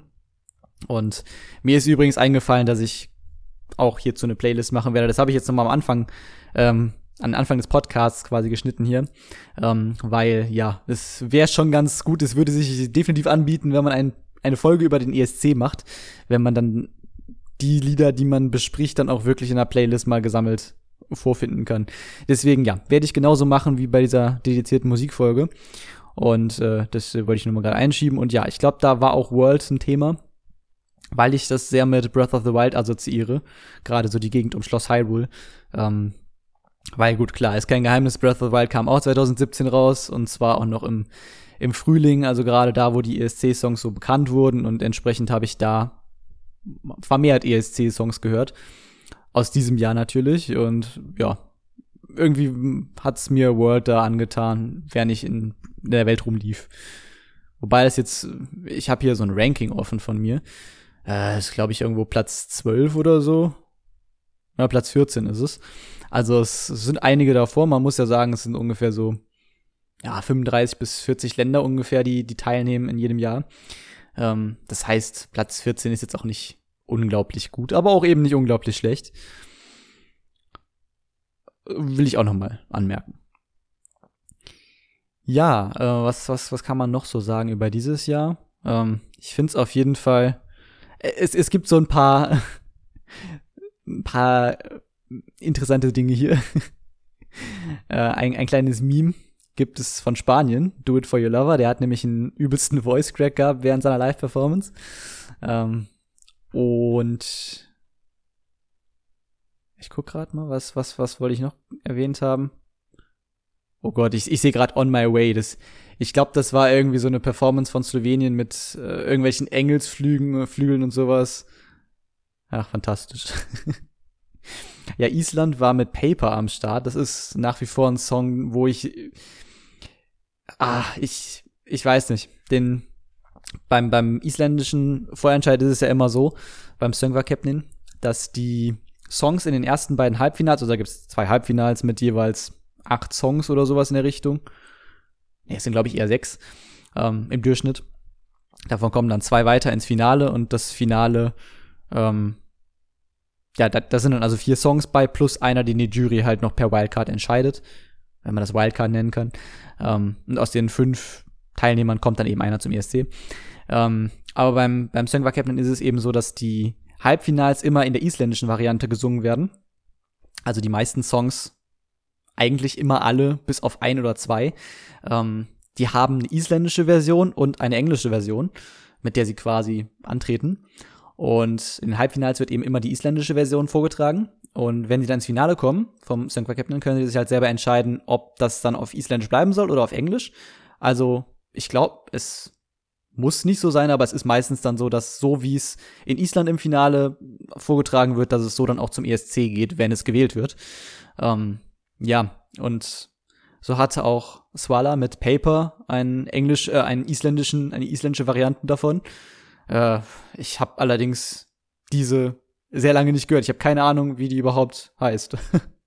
ich habe neulich noch mal gesehen ähm, aus dem Vorjahr hier im Calling, ähm, das hieß irgendwie Radinar oder so aber ich habe keine Ahnung, was, was Paper eigentlich, wie das, wie das in Isländisch hieß, aber es wäre besser gewesen, weil ich kann mit dieser Paper-Metapher ähm, so gar nichts anfangen. Singt dann einfach irgendwie so, was singt die nochmal? Äh, irgendwas, die, der Refrain beginnt halt einfach nur mit Paper, you cut me right through. Irgendwie, es ist so, ah, ich weiß nicht, es ist eine, ich, ich, ich mag dieses Imagery irgendwie gar nicht. Das, das gibt mir nichts. Und die Stage Show war auch langweilig und ja, es ist, es hat sich, glaube ich, nicht qualifiziert fürs Finale. Und ja, das, das war irgendwie so ein, ein kleines Negativ-Highlight, was aus Island kam. Aber das äh, hat sich im nächsten Jahr, glaube ich, noch verschlimmert. Ich glaube, das nächste Jahr war nämlich, ja, im nächsten Jahr kam was noch Schlechteres von Island. da können wir eigentlich dann direkt überleiten zu 2018 was dann in Lissabon stattgefunden hat, denn Portugal hat ja, wie gesagt, gewonnen mit Amar Pelos Dois und ähm, Salvador Sobral. Und dann kommen wir also nach Lissabon, wo es eigentlich ziemlich geile Songs gab. Also ich fand das schon ein ziemlich starkes Jahr, ähm, wobei ich 2019 noch stärker fand. Aber machen wir nicht direkt wieder dieses Jahr schlecht, ähm, sondern reden dann vielleicht direkt mal über Island. Ähm, ich habe es jetzt hier nämlich nicht in meiner Liste und es ist eigentlich immer in meiner Liste hier mit Songs, die ich gut oder ganz gut finde. Ähm, deswegen wird das das Jahr gewesen sein, wo ich weiß nicht mal mehr, wie der Song heißt, um ehrlich zu sein. Äh, Our Choice, glaube ich, von Adi Olaf irgendwas, ich, ich weiß es nicht. Ähm, es war eine unglaublich langweilige Ballade und ich weiß nicht, warum man das gewählt hat, aber irgendwie mögen die Isländer es auch sowieso immer so abzustimmen, wie ich überhaupt nicht entscheiden würde. Ähm, das hat sich vor allem so ab diesem Jahr ja manifestiert. Ähm, die hatten damals noch einen anderen Song. Istormi hieß der auf jeden Fall auf Isländisch. Ähm, weiß gar nicht, ob der eine englische Übersetzung hat. Ich glaube schon, aber ich äh, der, der, der, der Interpret hat sich, glaube ich, dafür entschieden, das dann auf, auf Isländisch vorzutragen im, im Finale und das hat leider nicht gewonnen. Das wäre vielleicht ein bisschen spannender gewesen, aber Our Choice war irgendwie. Es war Your Choice. Kein, kein anderer hat das gefühlt gefühlt. Und deswegen, ähm, nee. Also das war eigentlich ein safer Non-Qualifier für mich und ist im Endeffekt auch nicht ins Finale gekommen. Aber ja, was hingegen sehr, sehr geil war, war, dass zum ersten Mal so richtig äh, Feuer in der Bude war. Kann man schon so sagen, weil ja, der ESC ist natürlich auch gerade in der jüngeren Demografie, zumindest bei uns in Deutschland, nicht besonders be äh, beliebt oder äh, weckt generell kaum Interesse, weil es halt auch einfach ein sehr ähm, poplastiger Contest ist. Und ja, solche, also so Rock ist schon recht selten, Metal gab's sehr, sehr selten. Ähm, so die härteren Richtungen sind einfach, die, die härteren Genres sind einfach so gar nicht vertreten. Ähm, es ist halt wirklich meistens Pop und vor allem ganz gerne so Euro-Pop, Euro-Trash. ähm, man muss eigentlich nur einen gewissen Beat hören und da weiß dann schon, ja, das ist irgendein ESC-Beitrag.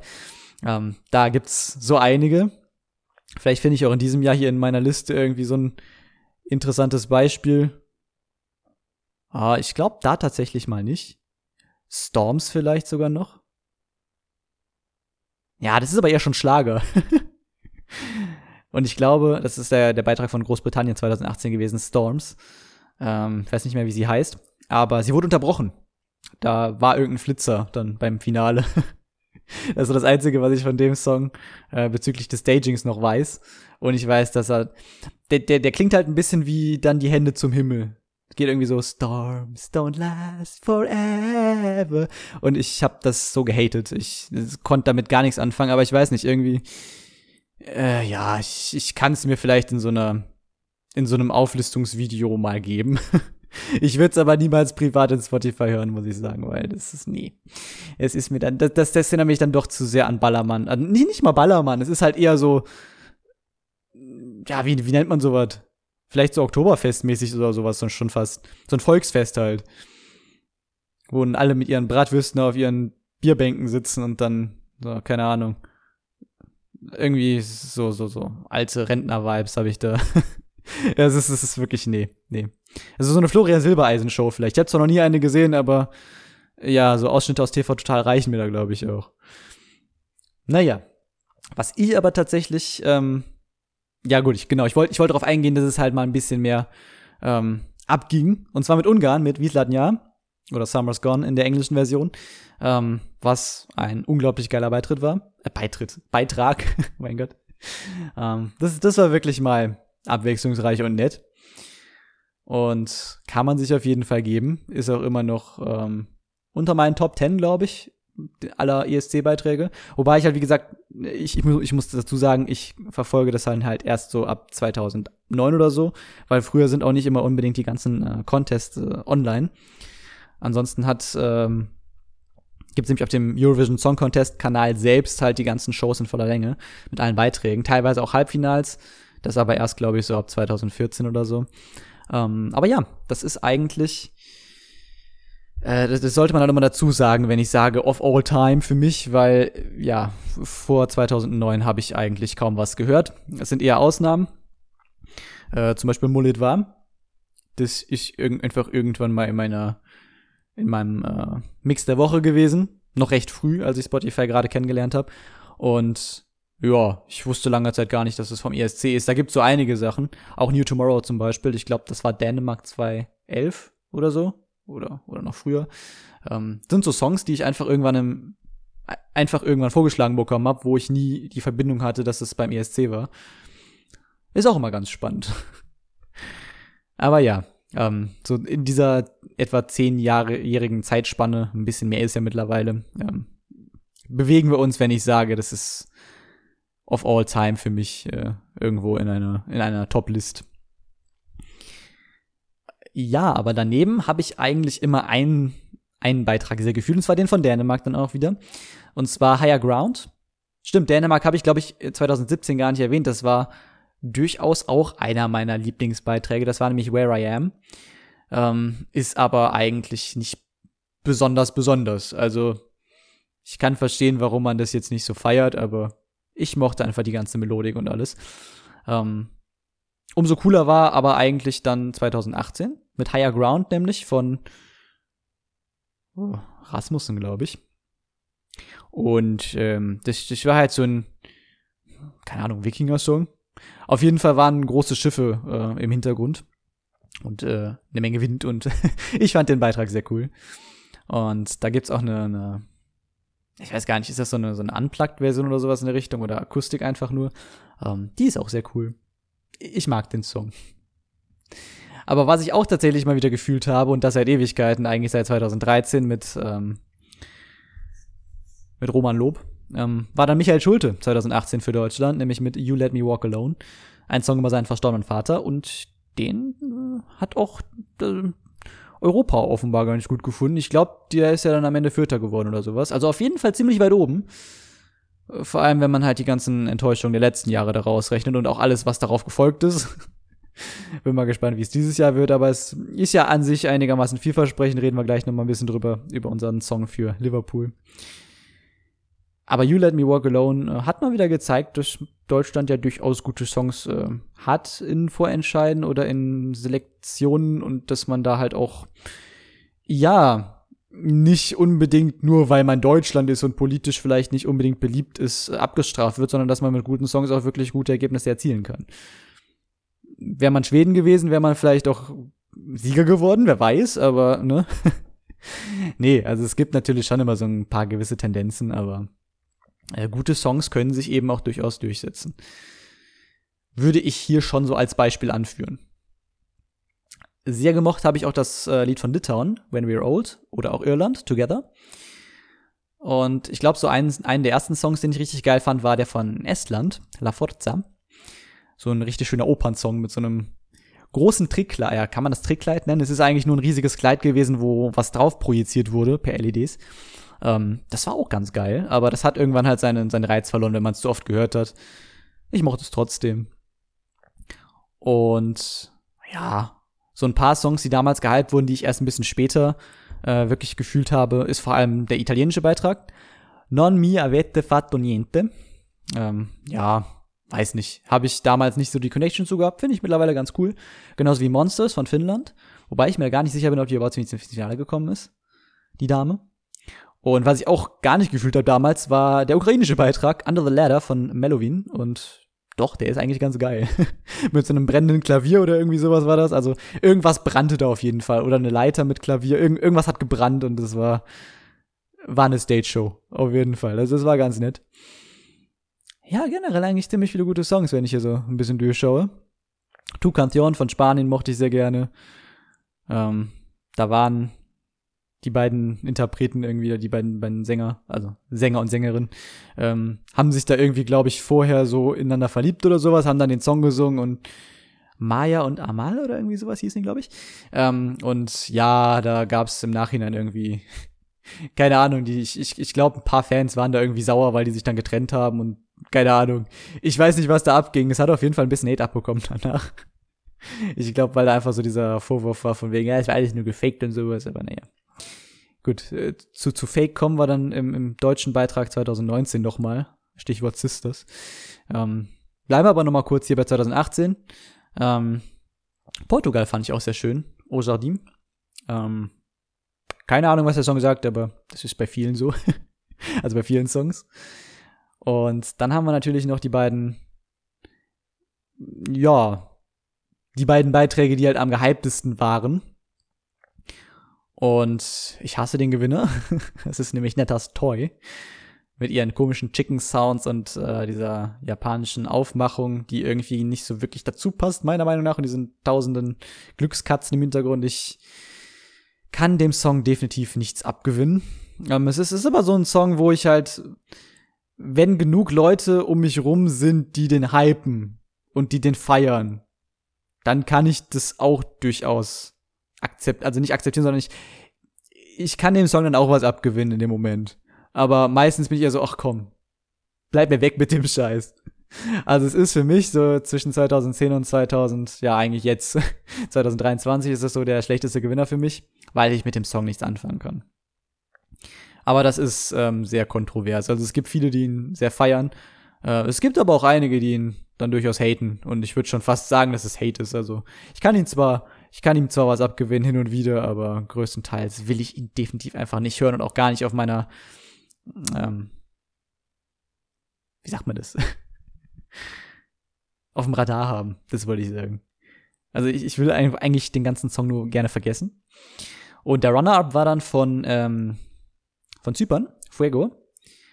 Und der hat Wellen geschlagen, hauptsächlich durch Sex Cells, aber ey, es war auch ein guter Song. Und der wurde dann gleich im Jahr darauf so ein bisschen plump nachgemacht, kann man sagen. Zumindest gab's oft den Begriff Fuego 2.0.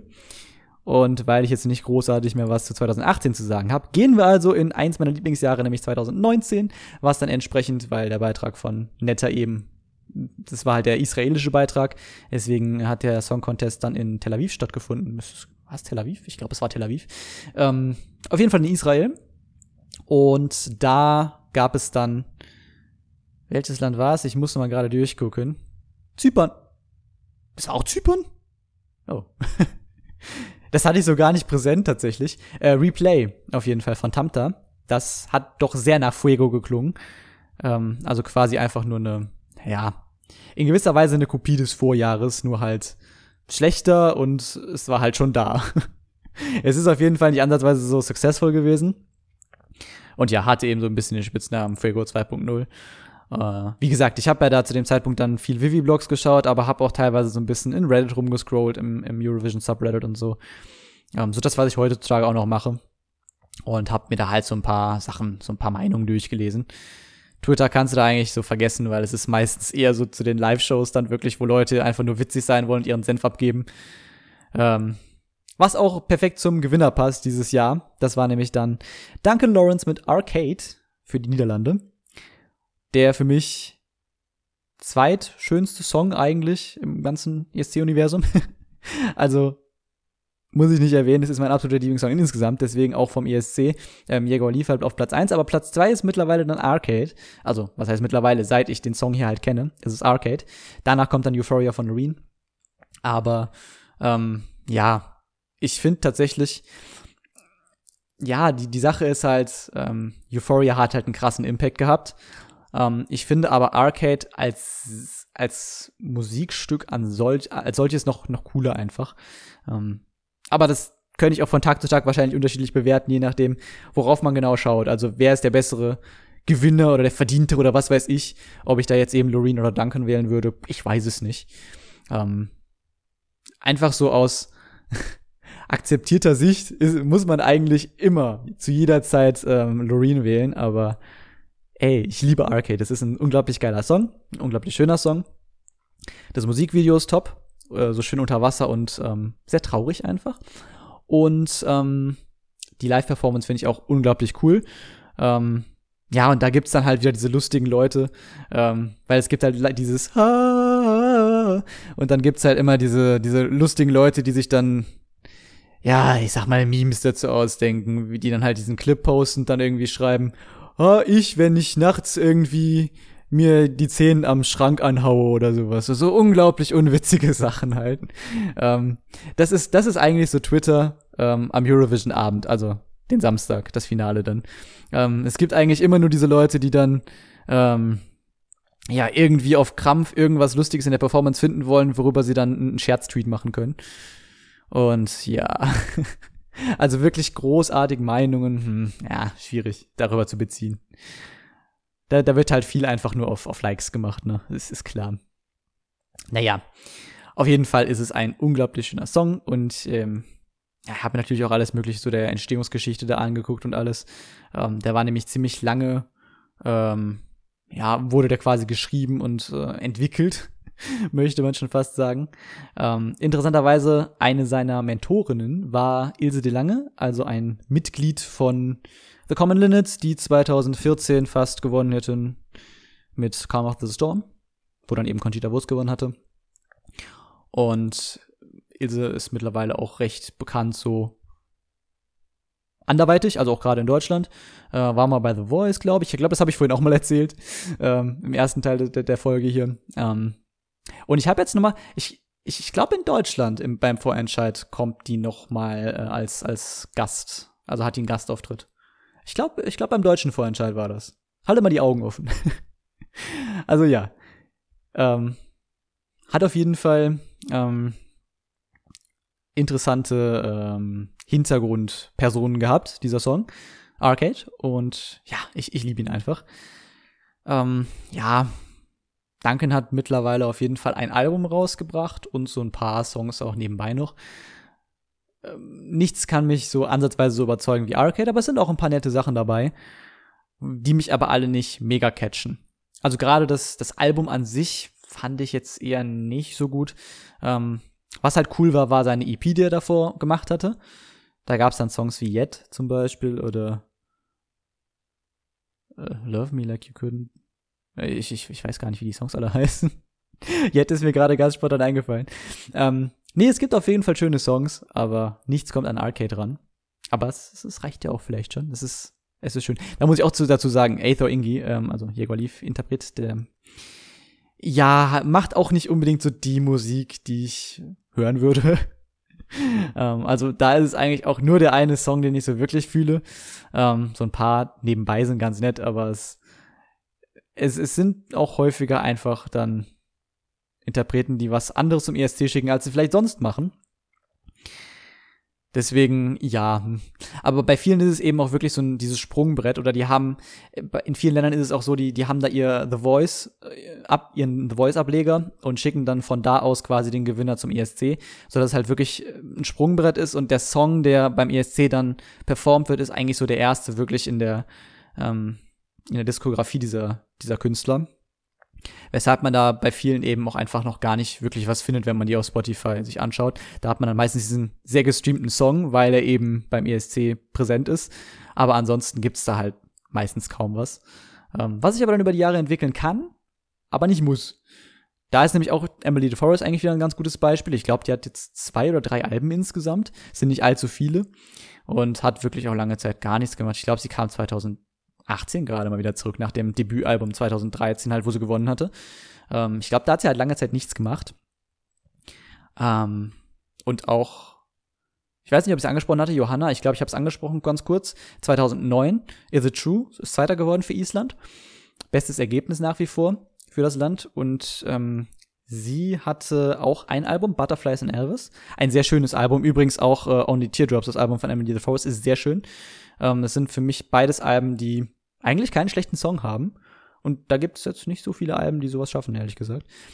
Ähm, und deswegen, ja, das ist, ist auf jeden Fall sehr, sehr geil. Aber auch bei ihr, glaube ich, albumtechnisch war da nichts neben diesem einen Album. Ähm, maximal halt ein paar Songs so. Aber gut. Das nur mal als kleinen Exkurs so zu den Künstlern, die hier so teilnehmen. Natürlich gibt's aber auch etablierte Größen, wie Bonnie Tyler war zum Beispiel einmal da für Großbritannien. Ah, lass mich jetzt nicht, das ist das Jahr, ich glaube 2012, aber ich kann gerade mal rüberscrollen. da steht's ja. Ähm, dafür muss ich nur wieder in die richtige Ansicht hier. Wann war das denn? Ep, ep, ep, ep, ep, ep. Da bin ich wohl zu früh. Ja, 2013 war es, Believe in Me. Oder natürlich auch Cascada für Deutschland. Also Bands oder Sänger, Sängerinnen, wie auch immer, die halt schon eine Karriere eigentlich hinter sich haben. Wenn man mal ganz böse sein will, oder zumindest eine Karriere vorzuweisen haben. Ähm, letztes Jahr war ja auch äh, für Finnland zum Beispiel The Rasmus am Start mit ähm, Jezebel. Die hatten ja mit In the Shadows ihren großen Hit. Und äh, The Root war auch mal mit am Start. Den Song Sandstorm habe ich jetzt persönlich nie gehört, aber scheint ein großes Ding gewesen zu sein, Anfang der 2000er. Ähm, die waren auch mal am Start für Polen, glaube ich, 2021? Ich, ich weiß es nicht. Aber ja, die hatten da auch einen, einen Song hingeschickt. Look Away war das, glaube ich, ne? Ich, ich weiß es nicht. Ich habe den nicht gefühlt, deswegen habe ich ihn mir hier nicht aufgeschrieben. Würde ich euch aber in die Playlist knallen, dann äh, was heißt würdig? Mache ich. Aber da muss ich sowieso nochmal über die ganze Folge dann drüber gehen. Und es, es, wird eine umfangreiche Playlist sein, wie ihr euch schon vorstellen könnt und jetzt ja auch hört, weil es halt einfach viele, viele Songs gibt, die ich hier erwähne und entsprechend auch äh, zu hören sein sollen. Ja, ähm, aber es gibt halt so viele gute Songs einfach in diesem Jahr, finde ich. Ähm, ich glaube, zweiter ist er dann auch geworden, der Mammut mit Soldi. Auch ein unglaublich toller Song aus Italien. Ein Rap-Song, den ich sehr mag. Den Schweizer Beitrag mochte ich auch sehr gerne. She Got Me. Oder auch inoffiziell Dirty Dancing. Äh, von Luca Henny, der mal DSDS gewonnen hat. Im Jahr, ich weiß es nicht wie viel. es. Mann, welche Staffel war das? Ich glaube, die nach Menowin und Mersat. Aber ich, ich weiß es nicht genau. Die letzte, wo ich wirklich aktiv irgendwie geschaut habe, jedenfalls. Weil die schon langweilig war. Wenn man überhaupt sagen kann, dass DSDS mal spannend war, aber von da an ging es nur noch bergab. Ja, aber auch sehr geil war natürlich Norwegen mit Spirit in the Sky von Kano. Da habe ich dieses Jodeling dann kennengelernt. Oder die Welt hat Jodeling kennengelernt. Nee, nicht Jodeling, Joiking. Komme ich auf Jodeling. Joiking. Ähm, was auch sehr, sehr cool ist. Ähm, Schweden mochte ich auch ganz gerne, Too Late for Love. Malta habe ich persönlich sehr gefühlt äh, mit Chameleon. Ist allerdings ein recht generic ESC-Song irgendwie. Also sowas findet man häufiger im, im, Contest. Sehr schön fand ich auch Dänemark, Lovers Forever. Da gibt es sogar eine deutsche Zeile, ja, ja. Ähm, besonders fand ich auch Polen, Fire of Love. Das nennt sich wohl weißer Gesang, den die da betreiben und das äh, fand ich ziemlich cool. Und ähm, einzigartig bis dahin. Habe ich so noch nie gehört. Ähm, Roi von, ah shit, Bilal, irgendwas, Sani, irgendwie sowas. Ich, ich weiß nicht genau, wie er heißt. Äh, fand ich auch sehr cool. Ähm, ist auch wieder so ein klassischer französischer Song, denn die haben in den 2010er Jahren so ganz gerne mal die Sprachen gemischt, dass sie halt die Hälfte Französisch und die Hälfte Englisch machen. Meistens ist es so, dass dann der Refrain entweder Englisch ist und die Strophen Französisch und andersrum. Ähm, er wechselt aber einfach mitten in den Strophen immer wieder zwischen Französisch und Englisch. Ähm, sogar teilweise in Zeilen, was ganz wild ist. Ähm, aber ja. Er singt ja zum Beispiel irgendwie Je suis free. Äh, je, je suis free. Es ist, es ist schwierig auszusprechen, wenn man zwei verschiedene Welten quasi kombinieren muss. Also ich bin frei. Das ist Je suis aus dem Französischen und das Free aus dem Englischen. Ähm, ist ein bisschen wild, also hat, hat was von Denglisch, nur halt mit Französisch und Englisch. Aber ich mag den Song an sich ganz gerne. Ein Song, den ich vor allem später sehr gefühlt habe, ist Kruna von Serbien. Ähm, eigentlich auch so ein klassischer Balkan-Song, richtig schön melodramatisch, aber in dem Fall wirklich schön. ich mag den. Better Love von Griechenland habe ich damals nie gefühlt, aber ich kann ich kann's appreciaten mittlerweile.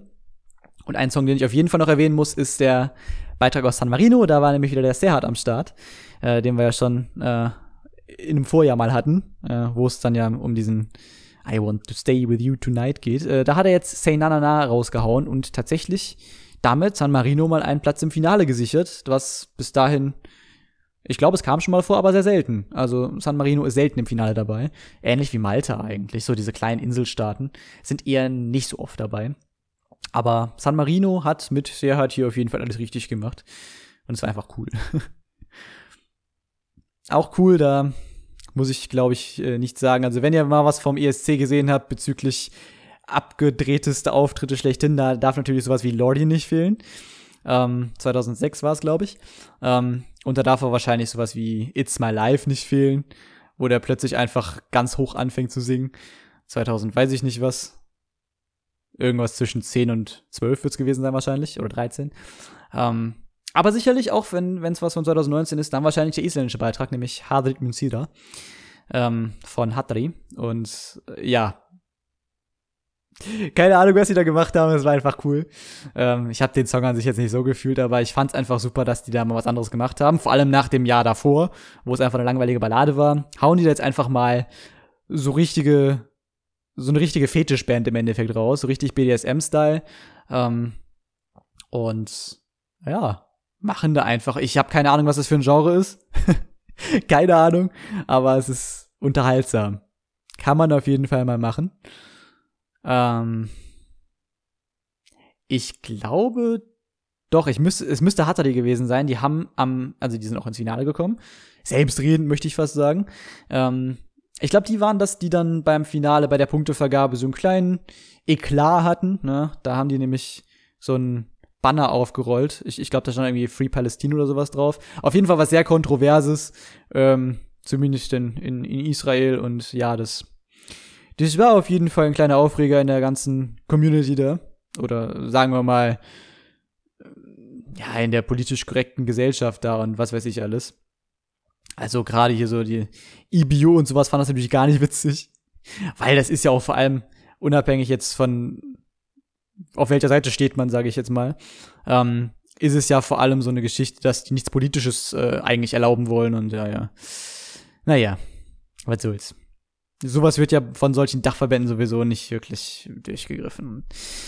Schauen wir allein äh, in den Fußball zum, zum DFB, wo dann irgendein reicher Millionär beleidigt wird und das Spiel fast abgebrochen wird und dann weiß ich nicht, werden irgendwelche Spieler mit Gegenständen beworfen und dann gibt's vielleicht fünf Minuten Unterbrechung oder so. Also, nee, also die, die Magen, äh, die, die Magen. Die Maßen, die Maßstäbe, die es da gibt, die sind irgendwie willkürlich. Aber naja, es, es tut jetzt auch nichts zur Sache, aber. Ja, da habe ich mich gerade daran erinnert, das, das, das hat Hatari gemacht, ja, ja.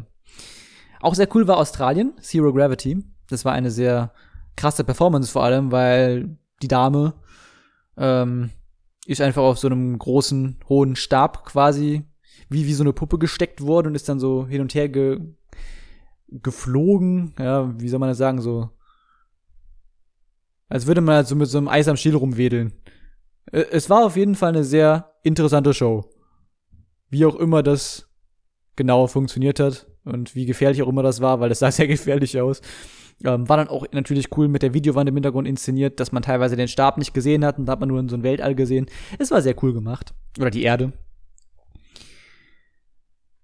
Ja, und dann haben wir noch Sister, was ich gerade so noch spontan erblicke. Das habe ich ja auch gerade schon angesprochen. Ähm, die beiden Sisters, die keine Sisters waren und die eigentlich nur vom NDR reingeschmissen wurden, weil sie selbst eine Auswahl hatten, haben wollten. Also sie wollten selbst einen Beitrag haben von ihnen selbst, ähm, der zum Vorentscheid in Deutschland äh, stand. Und das ist es dann plötzlich auch geworden, obwohl man, ja, objektiv gesehen deutlich bessere Wahlen gehabt hätte.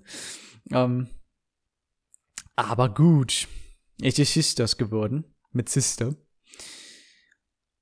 Und ich fand den Song eigentlich ganz nett.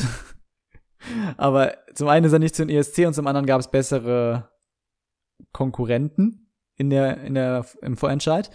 Und zudem war die Performance irgendwie weird, weil die einfach auf so einem Drehteller gestanden haben. Aber ich fand es ganz süß, wie die sich immer gefreut haben. Und die, die hatten auf jeden Fall sehr, ihren, den Spaß ihres Lebens. Und das sei ihnen auf jeden Fall gegönnt.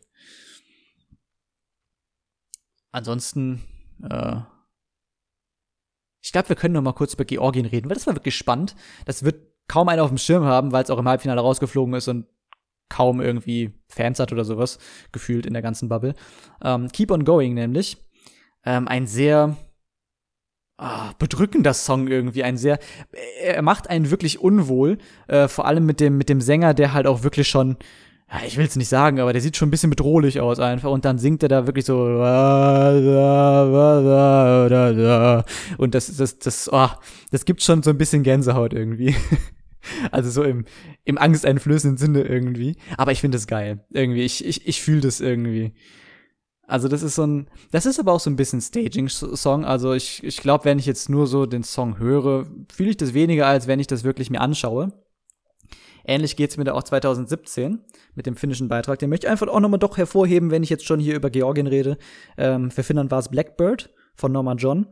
Und ähm, das ist auch ein Song, der, den habe ich am Anfang sehr geliebt, aber der hat mir einfach äh, Audio-only nichts gegeben.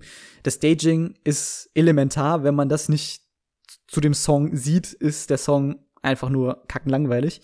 Ähm, aber zusammen finde ich das schon ein bisschen magisch einfach. Aber ja, so, so für eine Playlist ist es irgendwie eigentlich gar nicht mal so geil. Wenn man jetzt nicht gerade Bock hat, sich das direkt visuell vorzustellen oder sich zusätzlich nur anzuschauen. ja, aber dann haben wir auch wirklich schon über viel geredet jetzt hier 2019. Wie gesagt, Arcade hat dann gewonnen. Das Ganze ist dann also beim nächsten Mal in den Niederlanden äh, gewesen. Allerdings nicht 2020, denn da kam uns ja ein bisschen was dazwischen. Und ich muss gerade noch mal überlegen, wo war das denn überhaupt? Äh, in war das in Rotterdam? Oh shit, ich weiß es gerade gar nicht mehr genau. Ähm, ich glaube, das war in Rotterdam, richtig? Also es ist halt vielleicht noch mal zum zum Prozedere auch so. Ich ich suche mal gerade Eurovision Rotterdam. Ja, ja, genau. Rotterdam war es, alles klar. Ähm, nee, es ist halt immer so, das Land, was gewinnt, richtet den äh, Song Contest in der Regel aus. Allerdings ähm, ist es jetzt nicht immer irgendwie eine bestimmte Stadt. Also es wird nicht einfach gesagt so, ey, ihr macht das jetzt oder ähm, es ist immer die Hauptstadt oder so. Nein, ist es nicht. Ähm, sondern bei, bei uns war es zum Beispiel auch Düsseldorf 2011, sondern es ist eigentlich in der Regel so, dass es eine Ausschreibung gibt oder irgendwas, was man so als Ausschreibung bezeichnen könnte, ähm, wo sich dann Städte bewerben können und ähm, ja, ich, ich weiß gar nicht, wer dann genau, ich, wahrscheinlich irgendwie so eine Länderdelegation. Also bei, bei uns vielleicht auch irgendwie der NDR mit irgendjemandem, keine Ahnung. Vielleicht ist es auch die IBU selbst, die da irgendwie Entscheidungen trifft. Ich weiß es nicht genau. Ähm, auf jeden Fall gibt es aus dieser Bewerbung dann eben so zwei bis drei Venues meistens, die dann eben äh, nochmal so eine kleine Stichwahl haben und dann wird halt sich auf eine festgelegt. Also es, es muss halt nicht immer die Hauptstadt sein oder was. Es gibt ja auch Länder, die deutlich häufiger beim ESC sind, wo es unterschiedliche ähm, Venues sind oder, oder generell Städte. Hat man ja zum Beispiel auch bei Schweden gehabt. Schweden hat 2012 gewonnen. Ne? Da hat Lufor äh, Luforia, Loreen mit Euphoria gewonnen. Ähm, der nächste Song Contest war dann in, äh, ja, jetzt muss ich aufpassen. Ähm, der müsste in Malmö gewesen sein. Also der Song Contest 2012 selbst war ja in Baku, weil davor Aserbaidschan gewonnen hatte. Und 2013 müsste dann entsprechend in Malmö gewesen sein. Darauf das Jahr dann Kopenhagen, weil dann hat ja Dänemark gewonnen. Und darauf dann in Wien, weil äh, Österreich gewonnen hatte mit Conchita Wurst. Und 2015 hat dann in Wien äh, Mons gewonnen, der dann den Song Contest wieder nach Schweden gebracht hat. Dann ist es aber eben nicht nach Malmö gegangen oder nach Nee, nicht oder. Es ist dann nach Stockholm gegangen in die Hauptstadt. Ähm, 2016 war dann in Stockholm. So. Und da hat man eben schon Beispiele dann, ähm, dass in einem Land dann eben einfach zwei verschiedene Städte auch einfach ausgewählt wurden. Es muss aber nicht sein. Also ich glaube, es gibt auch durchaus schon Shows, die mehrfach in derselben Stadt äh, stattgefunden haben. Ich glaube, das ist kein Ausschlusskriterium. Aber na, ich, ich denke auch so, prinzipiell will man als Land da ja schon noch eine andere Location zeigen. Wäre mal so mein Gefühl, aber gut.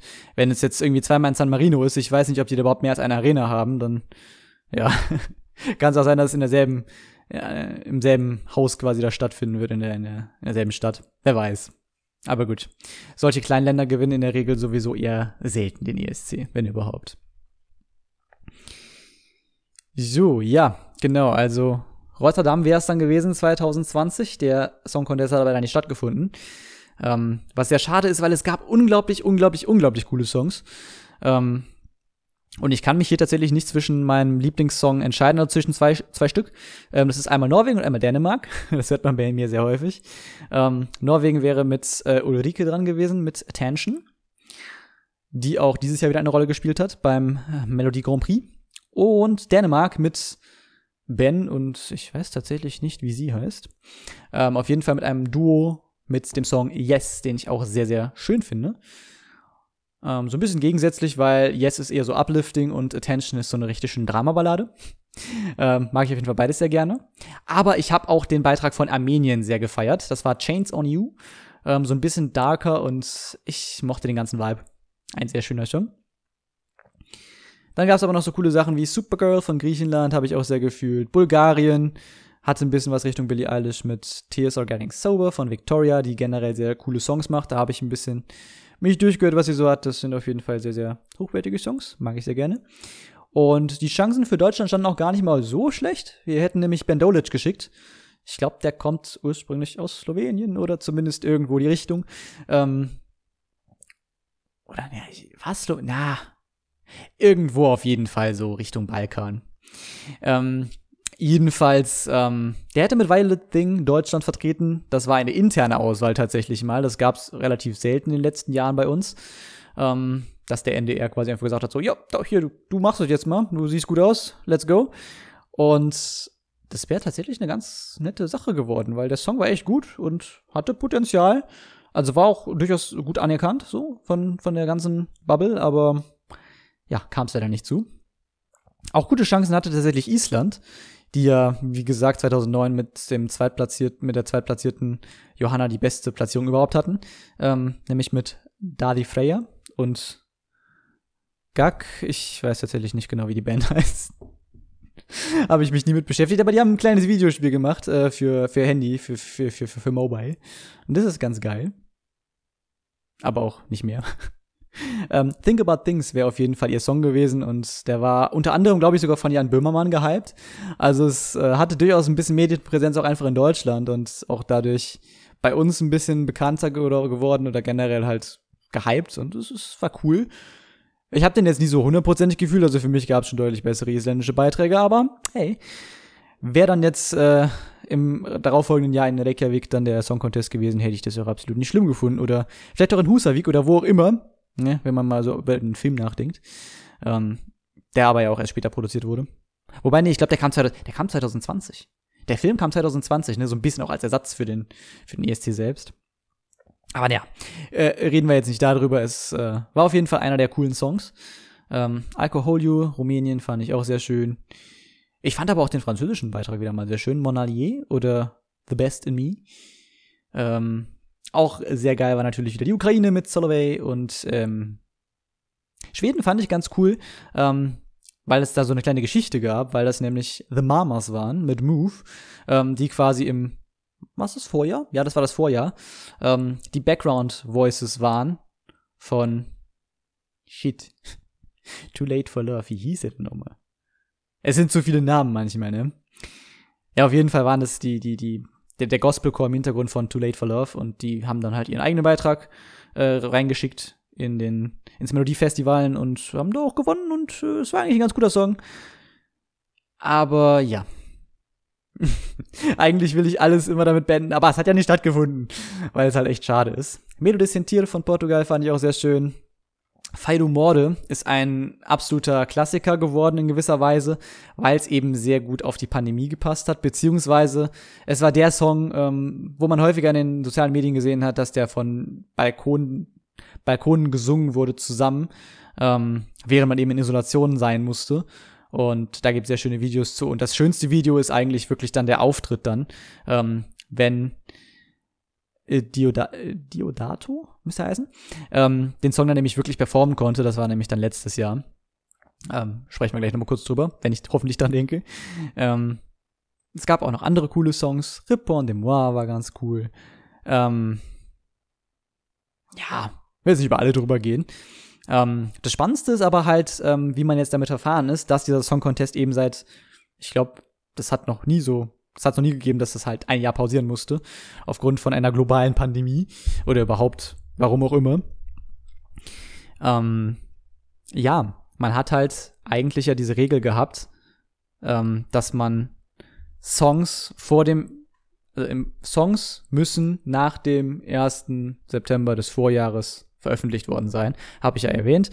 Und da war quasi dann die Debatte intern, ob man dann sagt, okay, für dieses Jahr wird diese Regel außer Kraft gesetzt oder ähm, dass die Leute halt dann wirklich neue Songs einreichen müssen.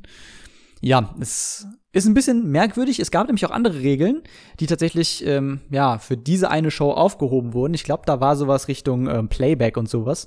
Wurde da für dieses eine Jahr, also für das Folgejahr 2021, ähm, wurden dann irgendwie angepasst und korrigiert und aber nur für diese eine für dieses eine Jahr quasi außer, außer Kraft gesetzt. Aber dieses eine, äh, diese diese eine ähm, Regel, die wurde nicht aufgehoben oder gebrochen oder irgendwas, sondern wurde festgehalten.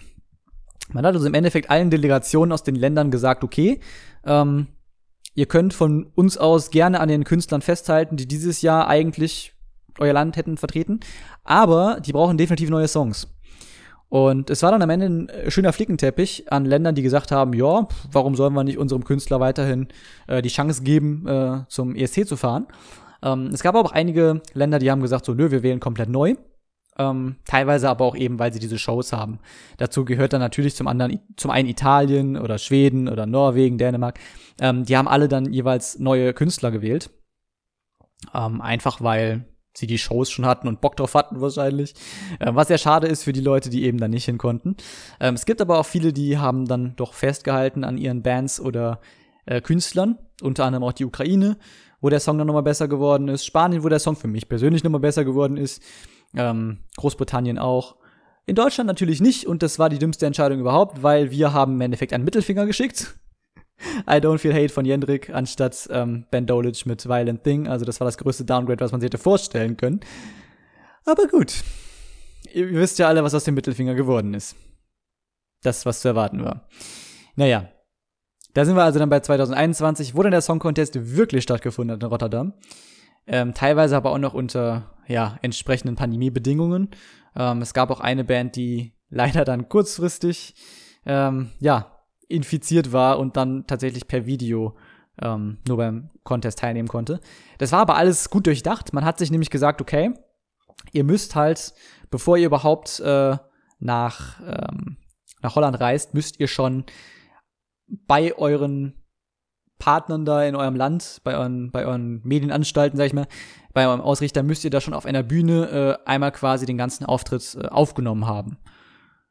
Und wenn ihr dann irgendwie aus solchen Gründen eben dann nicht anreisen könnt, ähm, dann haben wir quasi dieses Backup und können das dann quasi in der Live-Show einspielen.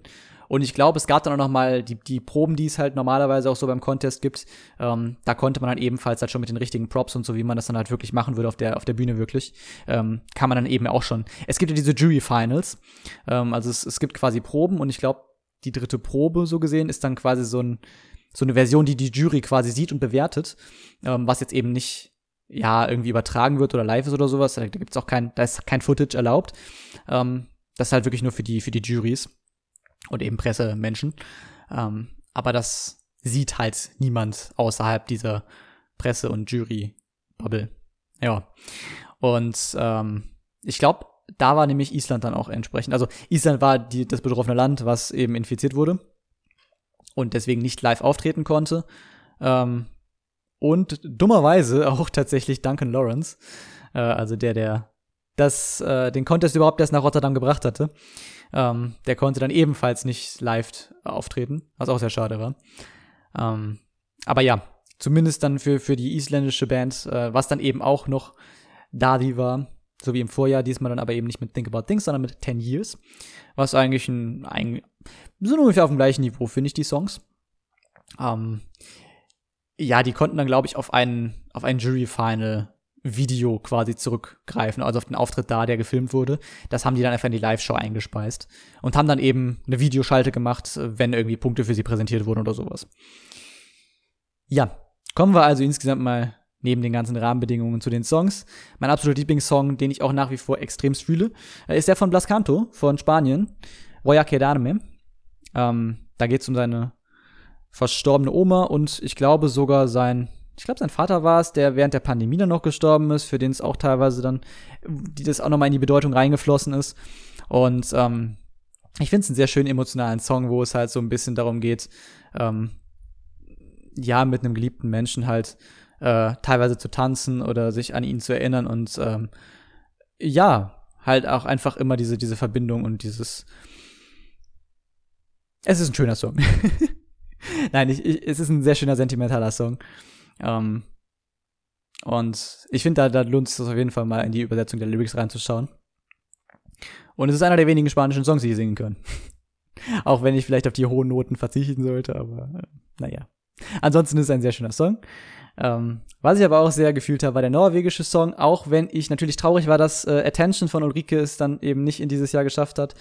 Ähm, dafür war dann Tix am Start mit Fallen Angel was für mich auf den ersten Listen so ein bisschen klang wie so ein Highschool Musical Song. Ähm, ich, ich mag den, der ist cool. Und die ganze Story um Tix ist halt schön. Er hat ähm, später dann irgendwann im April oder sowas, glaube ich, war das dann sein Musikvideo veröffentlicht, wo er dann halt so ein bisschen, äh, ja, erklärt, was genau hinter dem Song steckt, beziehungsweise so generell hinter ihm, äh, hinter seinem, ja, Charakter ist es ja eigentlich in gewisser Weise, hinter seinem Alias Tix. Ähm, und ein ganz besonderer Moment dann auch, wenn er dann im Finale oder generell halt bei seinen Live-Auftritten äh, die Sonnenbrille abnimmt, die er halt hat.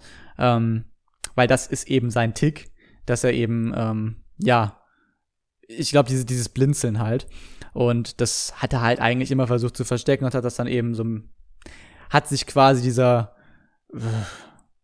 dieser, dieser Angst, sage ich mal, halt verachtet zu werden, ausgelacht zu werden, dann so gestellt vor so einem Millionenpublikum. Ähm, ja, einfach eine schöne, ein schöner Moment und ein schönes Symbol. Um, und ich mag den Song sehr. Ich mag auch die ganze, die ganze Inszenierung sehr gerne mit diesen Dämonen, die so an ihm zerren mit Eisenketten. Das ist, ich, ich mag das so richtig schön äh, dramatisch. Aber einer der, der besten Auftritte überhaupt, eigentlich so generell von der ganzen Performance her, vom Staging her, also so das gesamte Gesamtpaket war dann tatsächlich Go A, also die ukrainische Band, die mit Solovey im Vorjahr eigentlich schon hätte richtig gut äh, glänzen können. Aber Schum war tatsächlich noch mal eine Ecke geiler und ist einfach richtig abgegangen am Ende. Und ich, ich liebe diesen Auftritt. Der ist richtig, richtig gut.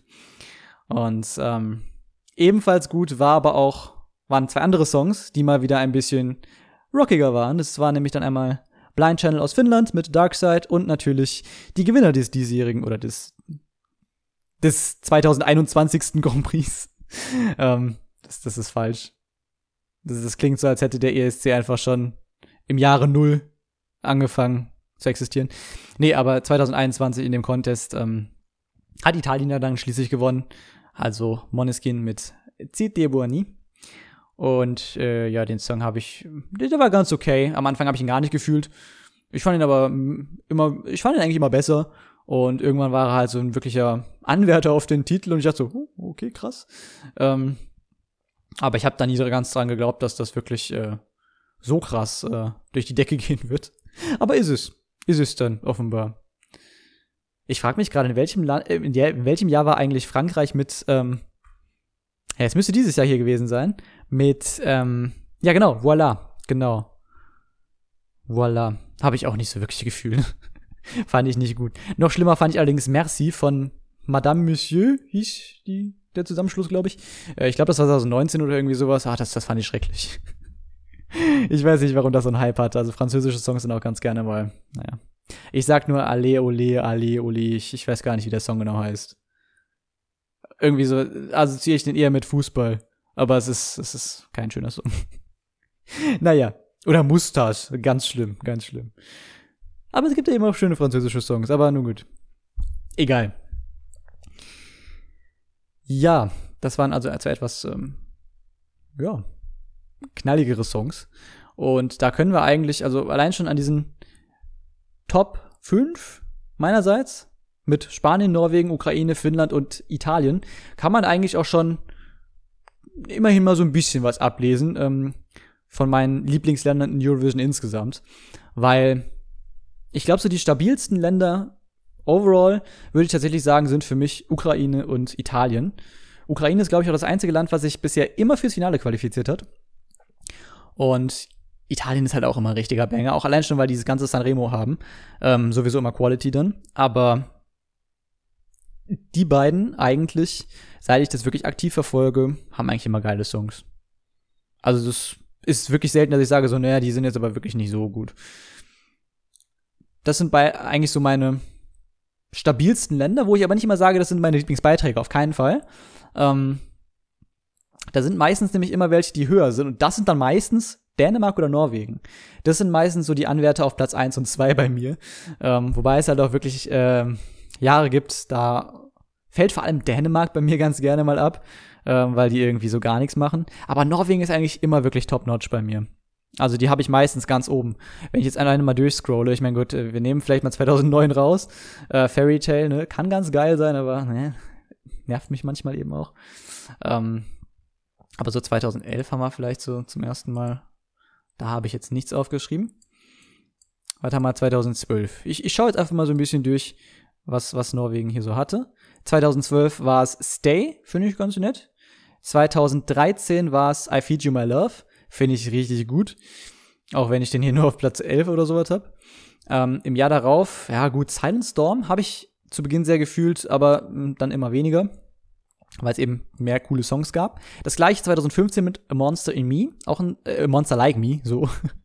auch ein sehr schöner Song, aber äh, ja, gibt einfach zu viele noch bessere.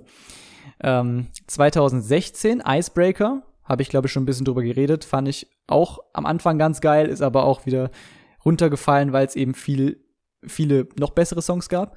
Äh, Grab the Moment, eigentlich dasselbe. Eigentlich am Anfang ist Norwegen bei mir mal ziemlich weit oben und fällt immer weiter runter, wie ich das gerade so sehe. Grab the Moment, aber auch ein stabiler Song, auf jeden Fall. Von Jaws oder irgendwie so heißen sie. Ähm, 2018 haben sie dann.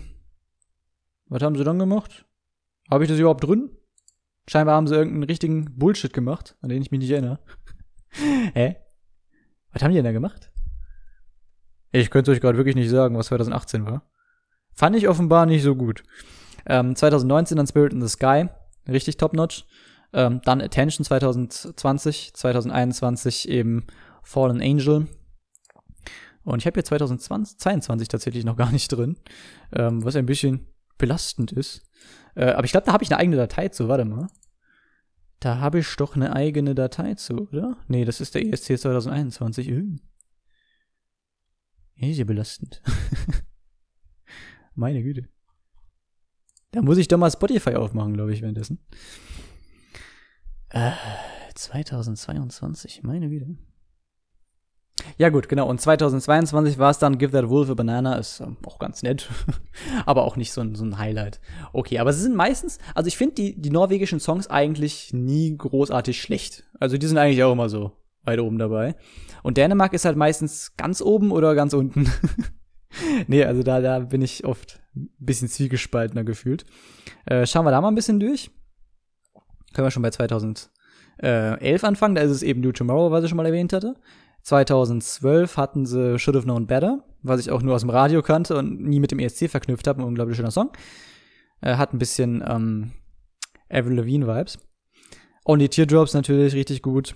Ähm, Klischee Love Song ist ganz nett, aber das, was der Titel eigentlich auch sagt.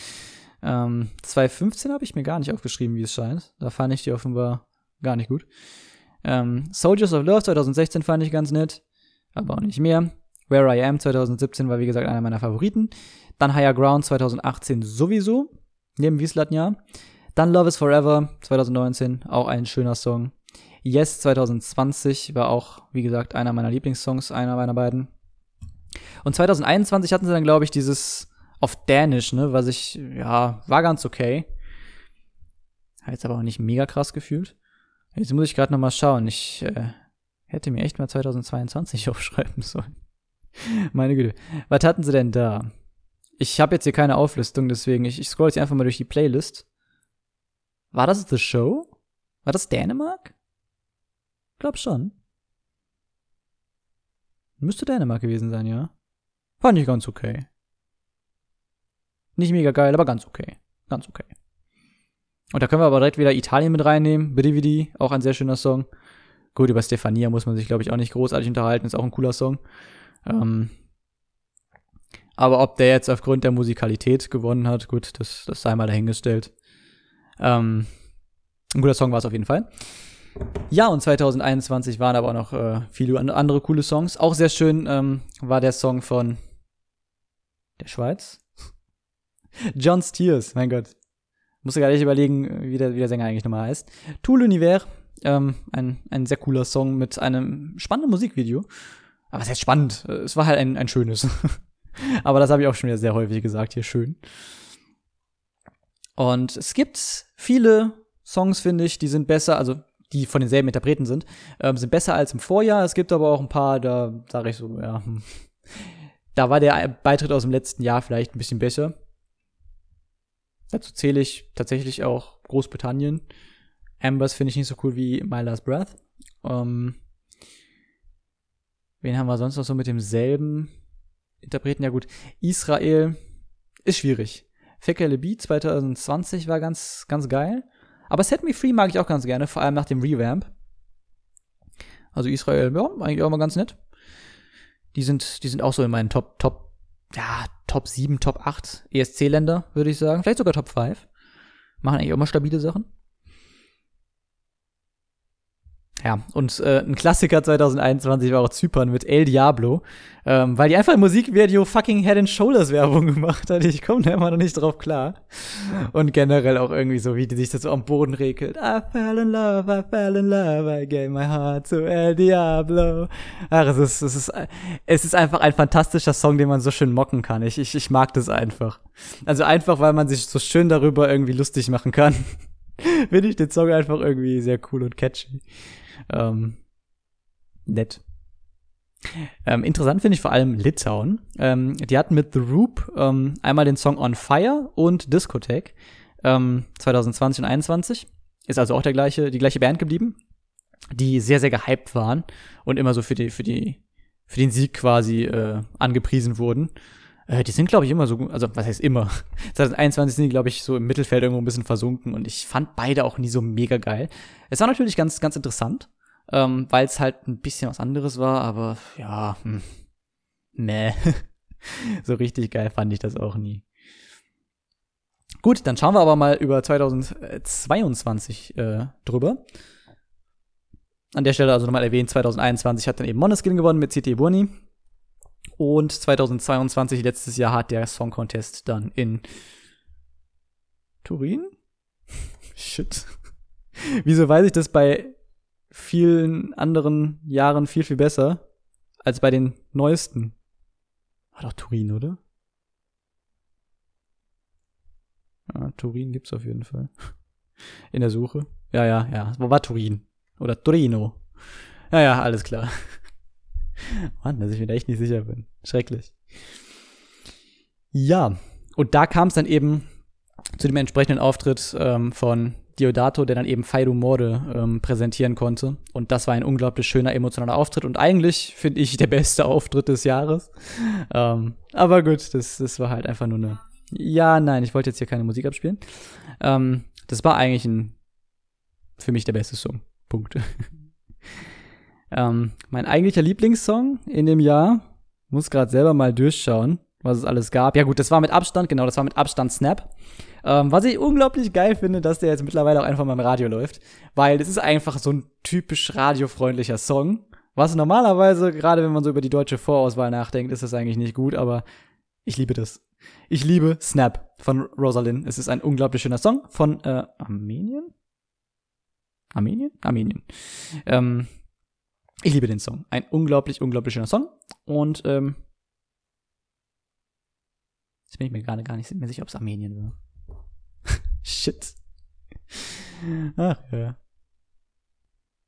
So, ja, es war Armenien. ich habe jetzt mal die Eurovision-Seite auf, damit ich die ganzen Ergebnisse auch mal vor mir habe. Meine Güte, das, geht ja hier so nicht. Ja, ähm, das war einer der letzten Songs, die veröffentlicht wurden, zusammen mit dem aserbaidschanischen Song ähm, Fade to Black, den ich irgendwie sehr vergess vergessenswert finde. Forgettable. Ähm, aber Rosalinds Song, ich, ich liebe den einfach. Und der ist, der ist einfach so radiotauglich, dass ich halt mich gewundert habe, warum der nie im Radio lief. Und irgendwann, so Oktober, glaube ich, letzten Jahres, haben sie dann wirklich mal entdeckt, die ganzen Radio-Pop-Wellen, und haben dann gesagt, so, ey, komm, der passt auch voll in unser Portfolio, let's go. Und seitdem höre ich den ganz gerne auch mal so im Radio nebenbei, wenn ich halt gerade so das Auto äh, anmache und eben keinen Bock habe, jetzt unbedingt hier wieder darauf zu warten, dass sich Bluetooth verbindet. Und dann halt zwangsgedrungen, notgedrungen mal WDR 2 höre, weil das irgendwie voreingestellt ist bei mir. Ähm, ich finde es einfach schön, dass es, dass, dass es jetzt mittlerweile dann ein bisschen appreciated wird, weil es beim ESC auch nicht so unglaublich gut ankam. Ähm, es ist ins Finale gekommen, ja, aber ja, da war es jetzt nicht eine unglaublich gute Platzierung. Wo sind wir gelandet hier mit äh, äh, Armenien ist 20. geworden. Von 25. äh, der letzte Platz war übrigens Malik Harris mit Rockstars für Deutschland. Das war der beste Song der Vorentsch des Vorentscheids, aber eben auch immer noch nicht besonders gut. Ich mag den Song aber auch, Rockstars. Ähm, ich glaube, mein zweitliebster Song ist aber mittlerweile tatsächlich der aus äh, den Niederlanden geworden, von Estin, Esten, wie auch immer. Ähm, der Diepte. Das ist auch der einzige Song, den ich jemals gehört habe auf Niederländisch und äh, ja, da habe ich jetzt ein bisschen niederländisch Wissen draus gezogen. Äh, mag ich, mag ich. Äh, ein, ein sehr schöner Song. Und ich habe hier noch einen Pizzateiler vor mir, deswegen hört ihr hin und wieder vielleicht mal Besteck, weil ich blöd bin. Ähm, ja, ich, ich liebe den Song, der ist, der ist sehr schön, wirklich. Auch ein sehr schöner Song kommt wieder mal aus Portugal. Die machen ganz gerne emotionale Songs. Sodade, Sodade. Ich glaube, da sitzen fünf Frauen irgendwie im Kreis und äh, klatschen. Es klingt gerade richtig dumm, aber es ist ein, ein schöner, ähm, intimer Moment irgendwie. Das gefällt mir sehr gut, wie das, wie das inszeniert wird. Ähm, ja, ein Song, mit dem ich nicht so viel anfangen kann, war der von Spanien, Slow Mo, äh, von Chanel. Der ist auf Platz 3 gelandet und ja, hm, ist eigentlich wieder Richtung Sex Cells, ein bisschen Fuego. Ähm, ja, war ich jetzt nicht so ein Riesenfan von. Ähm, Spaceman Großbritannien fand ich ganz nett, genauso wie äh, Schweden Hold Me Closer. Da habe ich auch zum ersten Mal so ein bisschen aktiver die ganzen Melodiefestivalen, also Schwedens Vorentscheid, ähm, Songs durchgeguckt, durchgehört, ähm, was ich sonst bisher nie gemacht hatte. Serbien war spannend, die sind Fünfter geworden, sehe ich gerade. Constacta Incorpo Incorpore Sano. Mein Gott, ja, das ist Latein, deswegen kann ich es nicht aussprechen. Incorpore Sano. Ähm, wo sich einfach nur drei Minuten lang die Hände wäscht. Ähm, ja, ein sehr polarisierender Beitrag. Ist ganz catchy hin und wieder vielleicht, aber es, also was heißt catchy, aber hypnotisierend kann man vielleicht in gewisser Weise sagen. Ähm, aber ja, ähm, ist im Endeffekt jetzt kein überragender Song. Ähm, ganz schön fand ich noch Moldau, Trinitul, oder wie auch immer das ausgesprochen wird. Ich habe keine Ahnung. Ähm, das, das war vor allem auch ein sehr schönes Musikvideo und die haben auf der Bühne richtig was rausgehauen und äh, war cool. Die Together von Griechenland war noch nett. Äh, Polen River war nett. Hope fand ich ganz geil. Mit Sentimental kann ich gar nichts anfangen. Ähm, Habe ich noch irgendwas? Ja, Island äh, mit High Canty Soul. Äh, war eigentlich auch ganz schön. Auch so ein bisschen hypnotisch teilweise, aber ja, auch wahrscheinlich ein bisschen zu langweilig einfach für den ESC. Und dann sind zum Glück auch viele rausgefallen, mit denen ich gar nichts anfangen konnte. äh, es gab auch lustigerweise einen Song, der so ein bisschen auf vegan gemacht hat. Da gab es direkt irgendwie am Anfang die Line Instead of meat, I eat veggies and pussy. Und ja, ich weiß nicht. War, naja, ganz okay der Song. Ich mochte seine provokante Art. Gleichzeitig ging sie mir auf den Sack. Ähm, insofern, Lettland mit Eat Your Salad ist, ist rausgeflogen im Halbfinale und das fand ich auch nicht schlimm. Was ich hingegen sehr schlimm fand, war Kroatien. Das war in meinen Top 3. Guilty Pleasure von, von mir Dimjic, ich weiß nicht, wie man kroatischen Namen ausspricht. Ähm, ein sehr schöner Song. Ich mochte den. Ich fand's schade, dass er nicht durchgekommen ist. Und Ella auch, ähm, von Zypern. Oder aus Zypern. Wobei, ich glaube, die Interpretin war sogar irgendwie deutsch. Ich glaube, ich glaube, Peter Urban hat irgendwie erzählt, dass sie irgendwie in Siegen studiert hat oder irgendwas. Keine Ahnung. Ich glaube, das war hier äh, Andromache, keine Ahnung, aus, aus, aus Zypern. Also der Zy Zy zyprische Sängerin mit Ella. Das ist schade. Fand ich auch ganz cool. Aber es war, es war schlecht gestaged, muss man ehrlicherweise sagen. Hätte man mehr rausholen können. Ja, ja. Und dann sind wir in diesem Jahr, wo es jetzt also nach Liverpool geht, weil ja, surprise, surprise, man kann halt in der Ukraine gerade keine Großveranstaltung auf die Beine stellen oder durchführen, sicher. Und ähm, deswegen wurde dann entschieden, beziehungsweise halt, ja, es wurde erörtert, ob es möglich ist, dann das Ganze im Land auszutragen des Zweitplatzierten. Und das war eben Sam Ryder ähm, für Großbritannien. Und entsprechend findet das Ganze jetzt dann in Großbritannien, in Liverpool statt. Und entsprechend gibt's dann also auch unser deutsches Vorentscheidformat, unser Song für Liverpool. Ähm, was durchaus spannend werden kann. Gibt einige nette Songs. Ähm, eigentlich finde ich jetzt gar keinen so richtig schlecht. Ich kann sogar Icke Hüftgold was abgewinnen. Was ist aus mir geworden? Ähm, weil er den, das ist den ganzen Contest einfach nur ins Lächerliche ziehen würde. Auch das würde Deutschland vielleicht mal ganz gut tun. Aber nun gut. Ich bin jetzt auf keinen Fall für ihn. Also obviously bin ich eigentlich für Melodies of Hope oder für Blood and Glitter. Oder aber auch für Misfit, finde ich eigentlich auch mittlerweile ganz geil. Ähm, ja, aber eigentlich ist alles ganz geil. Concrete Heart ist auch ganz geil. Ähm, den Song, den ich immer vergesse, der aber eigentlich beim First Listen mein Liebling war. Ich schaue da mal gerade rein, wer das war, wie der, wie der hieß. Ähm, wenn Spotify nicht so schrecklich sortiert wäre manchmal. Beep, beep, beep, beep, boop, boop. Ähm, Hold On von Will Church, genau. Ähm, ja. Gut. Ich freue mich auf jeden Fall auf den Song, äh, auf den Vor Vorentscheid in Deutschland. Ähm, ich freue mich jetzt nicht so unbedingt auf Barbara Schöneberger, aber na gut, was will man machen? Ich will ja die Songs hören und sehen und hab da schon Lust drauf. Und ich habe dieses Jahr durchaus ein paar Vorentscheide schon geschaut und bin dabei. Äh, in Island, den Song Captain bin ich zum Beispiel dabei, der läuft noch. Ähm, den Dansk Melodie Grand Prix habe ich gesehen, der war totlangweilig und ähm, ja, der Song ist ganz okay, der rausgekommen ist. Ähm, den norwegischen Melodie Grand Prix habe ich geschaut und der war ganz cool. Ähm, da gab es viele coole Songs und der meiner Meinung nach beste hat gewonnen mit Queen of Kings und nach wie vor auch so von den Ländern, die ich bisher so gehört habe, die feststehen, die Teilnehmer, ähm, der beste Song. Und da ist halt ein bisschen schade, weil Ulrike, die 2020 eben nicht für Norwegen äh, auftreten konnte, ähm, hatte auch äh, mit Honestly einen Song eingereicht, der ja quasi so die zweite Wahl war. Ähm, aber eben leider auch nur die zweite. Es, ich hätte gegönnt, aber ah, Queen of Kings ist einfach so gut. Es ist so gut. ich fühle das so hart und äh, ja, freue mich sehr, dass das dann beim ESC auf jeden Fall Norwegen repräsentieren wird. Ja, und in die meisten anderen habe ich noch gar nicht mal reingehört. Also ein paar kenne ich schon. Ich kenne schon den Beitrag von der Ukraine, ich kenne schon den Beitrag von ähm, Belgien, der ein bisschen doof ist. äh, was steht denn sonst eigentlich noch alles fest? Gute Frage. Ich weiß es gar nicht. Aber vieles habe ich wirklich noch nicht gehört. Ich habe schon den Beitrag von, wo war denn das jetzt? Litauen war es, glaube ich. Letzte Woche auf jeden Fall war neben dem Sangwa Captain noch ein anderer äh, finaler Vorentscheid. Spanien kenne ich auch schon. Spanien finde ich schrecklich. Ich weiß nicht, was alle daran finden. Ist eigentlich immer nur so, ey, oh, ey, oh. Ich, ich, ich kann den nicht abgewinnen, den Song. Ähm, ich will mich einfach nur irgendwie in Hypnose singen. Ähm, und ja, ich glaube, ich, ich, ich glaube, es müsste Litauen gewesen sein. Den fand ich auch ganz cool. War auf jeden Fall der beste Song und alle waren so, what? Wieso hat der gewonnen? Aber irgendwie an dem Wochenende hat alles so geklappt, wie ich mir es wünsche. Also auch beim Song by Captain sind die zwei Songs weitergekommen, die die besten waren für mich persönlich in dem Halbfinale.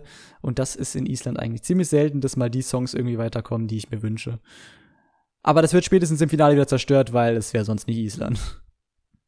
Und generell, ach, ich mag es einfach, wenn, wenn diese ganzen Bookmarker sagen so, ja, der Song wird gewinnen und dann ist es ein komplett anderer, der irgendwie zwei Prozent der Stimmen hat oder sowas. Das ist, das ist funny.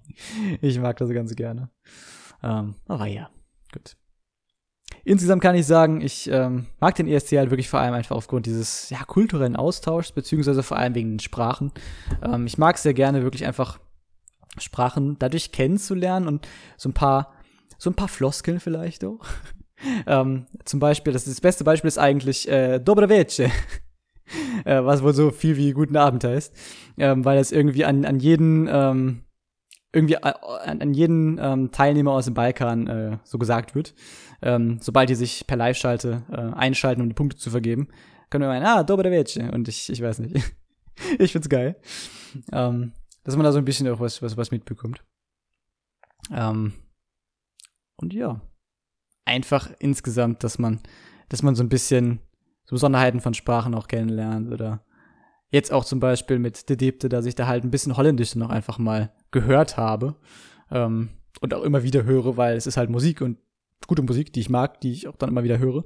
Ähm, das, das ist einfach, ich, ich mag dieses, diesen Austausch in gewisser Weise. Weshalb es auch immer wirklich sehr, ich meine, gut, ich glaube, das sagt gefühlt jeder, der das irgendwie, der dazu eine Meinung hat, der sagt immer so, ja, kein Bock mehr, dass die die ganze Zeit englische Songs singen, soll wieder ihre Landessprache schicken.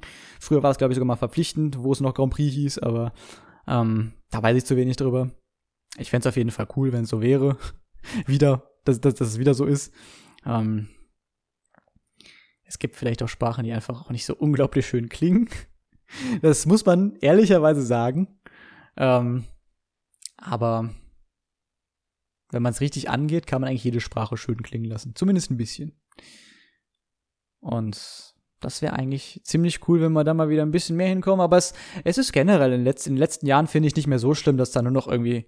Also ich meine, wenn ich jetzt allein hier in 2020 reinschaue, was sehe ich da? Da sehe ich äh, Ukrainisch, Portugiesisch, ähm, Israelisch, was ist die Sprache? Ich weiß es nicht. Hebräisch? Ich, ich weiß es nicht. Ich blamier mich hier wieder nur. Ähm, Italienisch, Französisch, äh, Kroatisch, sechs, sieben Sprachen, Englisch natürlich. Also es, es ist halt auf jeden Fall gar nicht mal so wenig Vielfalt in den letzten Jahren. Ähm, aber es ist eben natürlich trotzdem noch ein Großteil wirklich auf Englisch einfach. Ähm, es kommt aber auch wirklich immer darauf an, was man, was man, was man transportieren will. Und dass auch ähm, nicht englische Songs gewinnen können, das hat man in den letzten Jahren auch gesehen hin und wieder. Zumindest mal in Portugal 2017. Jetzt muss ich überlegen, wann eigentlich sonst noch ein nicht englischer Song gewonnen hat. Äh, ja gut, Cite Buoni natürlich, italienisch. Ähm, letztes Jahr, Ukraine. Äh, ja, also so seit 2010, wenn ich es so sehe und nichts vergessen habe, müssten das drei Songs gewesen sein. Von, weiß ich nicht, 13 ungefähr, aber äh, es ist ja trotzdem, man, man kann auch damit gewinnen, ähm, wenn man es halt richtig angeht und wenn die Musik halt stimmt, ne? Also, wie gesagt, 2017 Portugal hätte ich niemals mit gerechnet, dass das gewinnt, aber es hat halt die Leute berührt. Und vor allem die Juries. wenn man ehrlich ist. Aber ja, ich. Das ist halt einfach ein Beweis dafür, dass es auf jeden Fall geht. Und deswegen fände ich es halt wirklich schön, wenn es mal wieder ein bisschen mehr in die Richtung geht, aber naja. Müssen die Länder ja selber wissen. Und ich glaube, der Podcast wird mittlerweile viel zu lang und ich weiß auch gar nicht mehr, worüber ich großartig reden soll. Ich freue mich auf jeden Fall wieder dieses Jahr natürlich drauf und wie jedes weitere Jahr. Ähm, ja, bin sehr gespannt, was da noch so für Songs ähm, präsentiert werden und äh, ob da noch einer dabei sein wird, der besser als Norwegen ist für mich.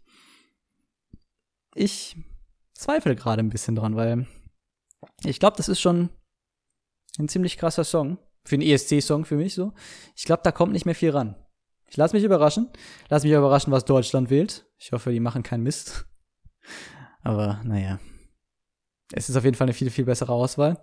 Ähm, wir haben natürlich jetzt gar nicht über das offensichtlichste Thema geredet in Deutschland in dem letzten Jahr, ähm, was dann natürlich Electric Callboy ist. Ich glaube, ich habe es kurz angeschnitten im ersten Teil des, äh, der, der Folge, aber ich glaube, da hat jeder zu was gehört. Die äh, sind halt einfach nicht in den Vorentscheid gelassen worden vom NDR, weil er gesagt hat, ihr seid, ihr seid, nee, nee, euch wollen wir nicht haben. Ähm, es gab auch mal eine Debatte dann darum, ob es am Namen lag, weil sie hießen ursprünglich Eskimo Callboy. Ähm, haben sich aber nach äh, intensiver Recherche dann definitiv dazu entschieden zu sagen, ey, nee, komm, wir wollen uns jetzt umbenennen, weil wir niemanden diskriminieren wollen und deswegen nennen wir uns jetzt Electric Callboy. Ähm, aber ich glaube ehrlich gesagt nicht, dass es zumindest nicht nur am Namen lag, vielleicht auch, aber es lag vor allem wahrscheinlich einfach an der Musik, weil die halt doch, ähm, also Pump It haben die, glaube ich, eingereicht, oder? Ich weiß gerade gar nicht, welchen Song die eingereicht haben. Ich glaube, es war Pump It. Ähm, das habe ich immer ganz gerne irgendwie so zwischen Anime-Intro und halt so ein bisschen Metal ähm, beschrieben. ich fand das ganz geil eigentlich, aber also eigentlich fand's gefühlt jeder geil, äh, der irgendwas dazu äh, sich geäußert hat. Ähm, ich meine, das kommt dann auch immer auf die Peer Group an, weil ich habe jetzt nicht irgendwie großartig was von, von, von älteren Menschen gehört diesbezüglich, aber ähm, naja. Ja, der NDR besteht eben dann so aus alten Menschen da oben und die denken sich dann so, ach nee, nee, kein Bock jetzt auf so ein junges Zeugs da, nee, nee, lass mal. Dann machen sie jetzt dieses Jahr ein TikTok-Voting, was eigentlich schon vorher der Ausgang bekannt gewesen sein müsste, weil Icke Höfgott einfach so viel mehr Follower hatte und generell Publicity in dies, in, diesbezüglich, dass es einfach für alle anderen unmöglich war zu gewinnen, aber nun gut. Man hat es mal mit dem jungen Gemüse versucht hier und hat das auf TikTok gebracht. Eine Wildcard für den Vorentscheid in Deutschland. Ach ja. Ja, dann sage ich mal herzlich willkommen zu Teil 3. Ich habe noch keine Ahnung, wo ich das jetzt überhaupt genau ranschneiden werde. Aber ja, es sind mittlerweile schon wieder zwei, drei Wochen vergangen, ähm, weil es einfach auch daran lag, dass ich keinen Bock hatte, die Folge zu bearbeiten und die Playlist zu erstellen. Und mittlerweile fallen mir die TikToks runter, weil ich zu viel mit meinen Armen gestikuliere. Ich heb die mal gerade auf. So. ja, ähm, mittlerweile sind alle Artists bekannt und ich glaube noch drei Songs von Georgien, von Armenien und von Aserbaidschan stehen noch aus. Wobei der von Aserbaidschan wurde vor ein, zwei Stunden, glaube ich, äh, bekannt gegeben. Heute ist der 13. März.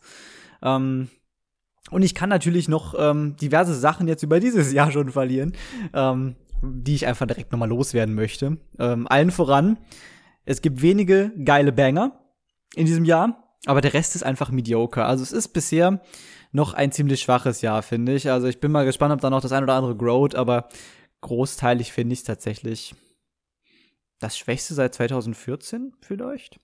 Also ich glaube, ich finde es tatsächlich nicht allzu gut für mich persönlich. Aber es gibt einige wenige Songs, die sind halt richtig geil. Ähm, und auch spannend, wie sich so ein bisschen mein, mein Mood-Set, ähm, wie auch immer, so ein bisschen einfach verändert hat. Ähm, beziehungsweise immer noch mal eine Stufe besser ging.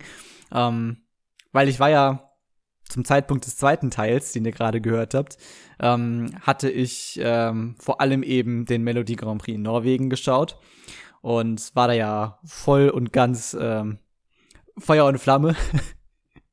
ähm, was lustig ist, weil es gab einen dänischen Beitrag vor ein paar Jahren, der hieß Vier O-Flammen. Ich habe keine Ahnung, wie es ausgesprochen wird. Ähm, auf jeden Fall, ähm, nee. Da war ich noch Feuer und Flamme für ähm, Queen of Kings, bin ich auch immer noch. Alessandra ist immer noch ein, ein, ein eine super Repräsentantin für Norwegen. Ähm, allerdings gibt es noch zwei andere ähm, nordische Länder, die da jetzt ähm, sich durchaus davor schieben. Ähm, zumindest mal in der allgemeinen Sicht, aber auch für mich persönlich glaube ich schon. Ähm, mein Platz eins mittlerweile, und da, daran wird sich auch nichts ändern, ähm, vom reinen Song her und auch insgesamt, glaube ich, das ist Finnland tatsächlich mit Karia. Ähm, den finnischen Vorentscheid habe ich auch geschaut. Ich habe mal darüber gesprochen. Ich glaube, das war bei Animal Crossing, im Animal Crossing Part. Ähm, doch, das war in einem Animal Crossing Part auf jeden Fall. Ähm, Cha Cha Cha von Kadia äh, wird zum ISC geschickt ähm, für Finnland. Und ich habe eben den Vorentscheid geguckt, der richtig, richtig geil produziert war. Ähm, fing schon damit an, dass Samu Haber, der Ex-Frontman der Sunrise Avenue, ähm, dass der das Ganze moderiert hat und teilweise sogar dann am Ende noch einen eigenen Song präsentiert hat.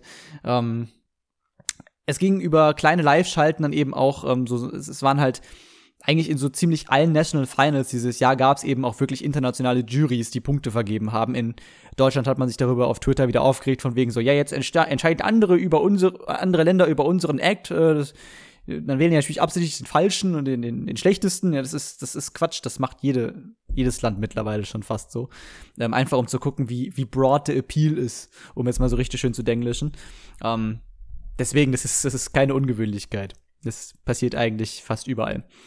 In äh, Schweden gibt's da nochmal ein ganz interessantes Voting-System. Äh, darauf komme ich gleich vielleicht auch nochmal zu sprechen, aber hauptsächlich möchte ich mich jetzt gerade erstmal noch auf Finnland konzentrieren, wo es dann eben Live-Schalten zum Beispiel nach Deutschland ging. Da hat der Samu dann mit ähm, einem ehemaligen The Voice-Kollegen geredet. Ich glaube, die waren mal zusammen in der Staffel dabei, also Voice of Germany, ähm, nämlich mit dem Mark Forster. Der hat dann die Punkte für Deutschland vergeben. Ähm, ich glaube, für Großbritannien war da tatsächlich der William von den Vivi-Blogs am Start. Und es gab noch den einen oder anderen Prominenten, den man da so kannte, zumindest auch vielleicht aus dem ESC-Rahmen. Ähm, fand ich eine ziemlich coole Sache. Und ja, war eine auf jeden Fall richtig, richtig geile Show. Der UMK 2023 in, in Finnland und ja, Kadia absolut verdient gewonnen. Landslide Win. Ähm, es ist einfach ein richtig geiler Beitrag. Ich ähm, habe mir die alle vorher angehört und hab da ein bisschen drüber, also nicht drüber geskippt, aber ich habe den zur Hälfte durchgehört, dachte so, okay, hm, ganz okay, ähm, weil ich ja auch wusste, dass der schon gehypt wurde und hoch in den, in den Quoten auch war. Und ähm, ja, habe mir dann gedacht, okay, ich höre einfach erstmal weiter die Lieder. Ähm, ich bin da bei einem anderen hängen geblieben, bei Heuder Mut. Ähm, kann ich aber mittlerweile gar nichts mehr abgewinnen. Ähm, vor allem eben, wenn ich eben Cha-Cha-Cha kenne. Ähm, das Coole an dem Song ist halt wirklich auch, dass er zweigeteilt ist. Der erste Teil ist eher mit etwas düstererem Rap, sage ich mal. Und etwas aggressiver in gewisser Weise. Und hinten raus wird so ein bisschen so ein Anime-Intro. Und das ist einfach so geil. Und ähm, auch der, der Auftritt ist einfach unglaublich energetisch und äh, interessant einfach. Es wird nicht langweilig und ist einfach unglaublich gut präsentiert. Und das Staging macht eine ganze, ganze, ganze Menge aus beim ESC und auch bei den Vorentscheiden schon. Ähm, da können wir nämlich eigentlich direkt die Brücke schlagen nach Deutschland. Ähm, beim letzten Mal war es ja, glaube ich, wir waren schon, glaube ich, in der Woche, als ich die Aufnahme gemacht habe ähm, vom unser Lied für Liverpool. Und äh, ja, das ist natürlich mittlerweile gelaufen. Ähm, wir haben Barbara Schöneberger alle mal wieder ertragen. Sie hat teilweise sogar äh, eine ehemalige ESC-Teilnehmerin aus dem Publikum gefischt, die absolut eigentlich keinen Bock hatte, interviewt zu werden, die Katja Epstein. Und ähm, ja, hat dann ein awkward Interview geführt im Endeffekt, weil sie eigentlich gar nicht wollte und eher privat so sich halt mal einen Vorentscheid anschauen wollte. Aber das äh, lässt sich eine Babsi natürlich nicht äh, so, so einfach sagen. Ja, das wäre auch die nervige Tante, die dann dich unbedingt dazu überreden will, nicht, nicht doch mal ein, ein Glas Bier mitzutrinken bei der Familienfeier. Ja, ne? ah, nee. Nee, das, nee. Unangenehm. Ähm, ja, und unangenehm waren teilweise auch so ein bisschen die Auftritte. Ähm, es gab auf jeden Fall ein paar Überraschungen, wo ich echt dachte, so, hm, das ist auf jeden Fall ein richtig, das, kommt live nochmal richtig krass rüber. Also ich muss sagen, den Song von Trong fand ich persönlich generell ziemlich generic und hat mir überhaupt nicht zugesagt. Der Auftritt war ganz cool und auch so mit seiner ähm, Introduction davor. Ähm, scheint ein sympathischer Dude zu sein, ähm, aber der Song war nix. aber was ich richtig gut fand, war von Anissa Russo, äh, Once Upon a Dream. Das war unglaublich gut gestaged, ähm, wobei sich dann die ESC-Babsi mal wieder irgendwie irgendein Weed-Joe, Joe, glaube ich, äh, irgendwie erlaubt hat oder sowas daran.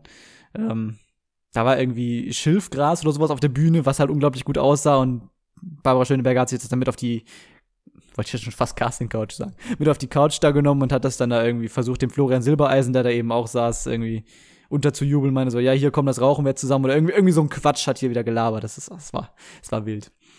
Ähm, ansonsten waren übrigens noch der Riccardo Simonetti, heißt er, glaube ich. Äh, irgendwie, irgendwie sowas, ne? Man, man kennt ihn. Ich glaube, äh, hauptsächlich kannte ich ihn mal, weil er mal bei Wer steht mir die Show dabei war, wenn ich mich nicht täusche. Aber den kennt man auch aus dem ESC-Kontext ganz gut. Ähm, und Ilse, Ilse de Lang war da.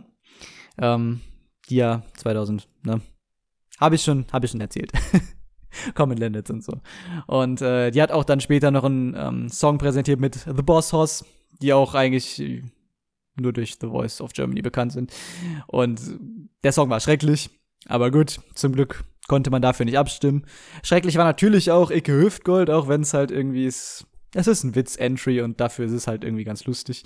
Ich habe heute eine Reaction tatsächlich noch gesehen von den WW-Blogs, äh, vom Sinan, der auch in, in Deutschland lebt, wusste ich gar nicht, in Stuttgart. Ähm, das war sehr man, man, man konnte schon sehr sehen, dass er keinen Bock auf diesen Auftritt hatte, beziehungsweise dass er das nicht so geil fand, dieses Lied. Und ja. Ich glaube, da fühlen die meisten mit, wenn man zum ersten Mal das Lied mit gutem Text hört. Aber ja, ähm, hat zum Glück nicht gewonnen, war aber gar nicht mal so ungefährlich. Ähm, was ein bisschen schade war, war dann vor allem der Auftritt von Paddy Gurdy, weil den fand ich persönlich auch unterwältigend. Ähm, das Problem war halt, dass der Auftritt an sich sehr steif wirkte. Sie hat halt diese Drehorgel in der Hand und das ist an sich das größte Plus dieses Beitrags, weil es ist halt musikalisch sehr cool und auch das Ding einfach zu haben ist eine ganz nette Sache, aber es ist eben dadurch auch einfach ein bisschen steif und gefühlt war es im Musikvideo noch ein bisschen dynamischer. Ähm, aber das, das war irgendwie, ne. Und stimmlich war es halt auch irgendwie sehr, sehr kurzatmig, was mir persönlich nicht zusagt und ja, hm, war einfach nicht der beste Auftritt. Und das ist eben genau die Brücke, die ich schlagen wollte, wenn man jetzt mal äh, Cardias Auftritt sich anschaut. Das stimmt eben einfach alles und es ist einfach ein, es ist ein, eine richtig kranke Party und das, ähm, das, das kann halt wirklich Stagings komplett, also Stagings können einen Beitrag komplett ruinieren. Ne? Ich glaube, ich habe ja auch schon mal während der Folge jetzt ähm, über ähm, Occidentalis Karma geredet, wo die Bühne einfach sehr leer wirkte dann, während sie eben in Sanremo im italienischen Vorentscheid noch einigermaßen gefüllt aussah mit diesen Affen, die da tanzten und so. Ähm, das war halt dann alles sehr leer und das hat das, dadurch hat das Staging den ganzen Song kaputt gemacht. Ähm, und hier war es eben auch so das Staging, was mh, mm, und, und der insgesamte Auftritt einfach, der nicht, der nicht besonders gut war. Ähm, aber der Auftritt, der eigentlich das alles komplett kaputt gemacht hat, also nicht, dass es krasse Chancen gehabt hätte, glaube ich jetzt nicht. Bei den Juries kam es trotzdem auch gut an. Ähm, aber Concrete Heart von René Miller war ein eigentlich starker Song an sich, aber er hat eben sein Staging bestand daraus, dass er auf einem riesigen Felsen stand. Und das halt drei Minuten lang. Ich habe halt die ganze Zeit gehofft, dass er vielleicht dann da runterspringt, allerdings war die Höhe auch ein bisschen hoch dafür wahrscheinlich. Es war bestimmt so drei Meter hoch oder so. Um dann einfach mal am Stand runterzuspringen, hm, weiß er nicht. Und das war irgendwie, ja. Vor allem ist es ein Song, wo man auch eben mal ganz gut irgendwie so in die Knie gehen kann und was weiß ich so. Also so ein bisschen Herz reinlegen kann. Jetzt nicht, dass das irgendein krasser Rocksong ist, aber es man kann halt ein bisschen mehr Emotionen reinlegen, wenn man sich auch ein bisschen bewegt und sowas und so einfach so auf einem großen Felsen zu stehen. Mm, ja, nee. Also das war die schlechteste Entscheidung, die man treffen konnte. Und äh, das war von den Auftritten her an sich war es halt einfach der schwächste, weil man eben einfach diese Limitation dadurch hatte. Ähm, ganz gut war auf jeden Fall noch Misfit. Da hat mir auch am Anfang so ein bisschen was gefehlt. Am Ende kam es ein bisschen raus, so, aber Ja, es war halt einfach, es gab krassere Konkurrenz in diesem Jahr tatsächlich. Also letztes Jahr hätten sie damit bestimmt auch gewonnen, ganz ehrlich. Ähm, kann man über die meisten Beiträge dieses Jahr sagen in Deutschland. Und äh, ja, gut, Blood and Glitter hat gewonnen im Endeffekt. Lord of the Lost und das, äh, ja, absolut verdient.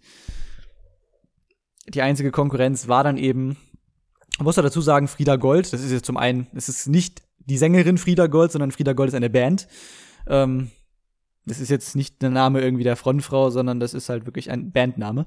Ähm, das muss man halt auch eigentlich jedes Mal erklären, weil ich hätte auch beim ersten Mal nicht gedacht, dass das der Bandname ist und nicht der Name einer bestimmten Person.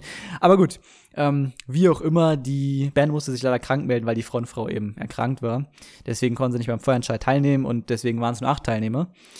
Und da gab es auch nette Sachen auf Twitter, weil dadurch ist die ah, irgendeine Zahl ist nach hinten verrutscht. Ich glaube, oder nee, eben nicht verrutscht. Ich glaube, die waren, Frieda Gold war eigentlich auf Platz 8 und ich glaube, letzter war Icke Hüftgold. Ich glaube, irgendwie sowas war das. Und ähm, alle haben dann so ein bisschen rumgetrollt von wegen so, ja, die Startnummer verschiebt sich jetzt, ihr müsst dann die 8 wählen, wenn ihr für Icke wählen wollt oder sowas. Dabei sind die Zahlen halt gleich geblieben und auf Twitter wollen die Leute damit ein bisschen verwirren. Ähm, damit Leute, die eigentlich für Icke anrufen wollten, eben ihre Stimme ins, ins Void schicken. Es war ganz lustig. so ein bisschen rumgetrolle. Aber ähm, ja, es hat am Ende trotzdem ziemlich krass beim Televoting abgeräumt, aber zum Glück haben die Juries das alles relativiert, aber das war eigentlich sowieso wieder der größte Scherz. Ähm, ich muss sagen, Hold On von Will Church, ähm, ich mag den Song sehr. Ähm, und es ist kein Eurovision-Song, den man jetzt so zu Eurovision schicken sollte. Finde ich, finde ich auch. Aber ähm, das ist halt auch ein Song, der entsprechend sehr gut bei Juries performt und der war einfach der haushohe Gewinner des Jury-Votes, ähm, wo alle so gesagt haben, das ist so lächerlich, weil ich glaube, der ist dann auch wirklich letzter im äh, Televote geworden und das, ja, es ist immer wieder witzig, wie krass unterschiedlich dann Jury und Televote sind und ja. Je nach eigener Ansicht ist es dann mal gut, mal schlecht. Also, ich, äh, ja, kann da auch nicht generell sagen, ob ich es mag, dass Jury und Publikumsvote immer gesplittet sind oder es ist mal Fluch, mal Segen. Genauso wie der VAR im Fußball. Es ist einfach ein Streitthema und je nachdem, wie es ausgelegt wird für einen, wenn jetzt der Elfmeter plötzlich gepfiffen wird, obwohl kein Kontakt da war und das ist das gegnerische Team, das den Elfmeter bekommt, dann magst du den VAR nicht. Und ansonsten bist du vielleicht so, ja, gut, ja, kann man ja eingreifen, ne? Äh, genauso ist es bei, beim, beim ESC auch, wenn du sagst, so, ja, hier, die, die Jury hat ihn jetzt gerettet, den Beitrag, dann bist du nicht mehr so ganz negativ gegen der Jury, wenn das dein Lieblingsbeitrag ist. Wenn du aber, da, wenn dein Lieblingsbeitrag aus dem Publikumsvote aber die meisten Punkte bekommen hat und dann beim Juryvote komplett verkackt hat, weil die Juries einfach keinen Bock auf Metal haben oder sowas, dann siehst du das wieder anders. Das, das ist eine, eine schwierige Diskussion. Prinzipiell bin ich auch eher äh, kontra Jury, aber ja. Wahrscheinlich vor allem nach diesem ESC jetzt. ähm, da machen wir dann nämlich mal weiter mit dem nächsten Nordic Powerhouse und das ist sowieso schon. Ähm, ja, was kann man sagen? Melodiefestivalen. Lorraine war dabei und natürlich hat sie gewonnen. ähm, wie gesagt, es ist eigentlich gar nicht so natürlich, weil sie hat auch mal mit Statements irgendwann vor ein paar Jahren teilgenommen und da ist sie nicht mal ins Halbfinale gekommen. Ähm, Im schwedischen Vorentscheid. Und ähm, ja, aber mit Tattoo, mit dem jetzigen Song, ähm, war, es war keine Frage. Ich hätte es zwar auch Smash Into Pieces gegönnt mit äh, Six Feet Under, das war auch ein cooler Song, aber es ist im Endeffekt Lorraine geworden und ähm, ja. Ich habe die Quoten hier die ganze Zeit schon offen. Who will win Eurovision Song Contest 2023? Bookmarkers have predicted Sweden. Mit Lorraine. Und zwar mit 39 Prozent. Platz 2 ist Finnland mit Kadia und Cha-Cha-Cha mit 14 Prozent. Und dahinter mit 13 Prozent dann die Ukraine Hard of Steel. Ähm, aber ja, das sind einfach schon fünf wie viel? 25, er hat 25 Punkte, 25 Prozentpunkte zwischen dem ersten und dem zweiten. Und ja, hm. es ist, es ist so ein zweischneidiges Schwert, weil ganz ehrlich, Tattoo ist kein Euphoria. Der Gewinnersong von Lorraine von 2012. Es ist nicht so gut. Ähm, was man aber einfach sagen muss, es ist ein unglaubliches Staging, es ist eine unglaubliche Präsenz, die Lorraine einfach immer auf der Bühne hat. Und deswegen ist es eben einfach auch schwierig, ähm, für mich persönlich dagegen zu sein.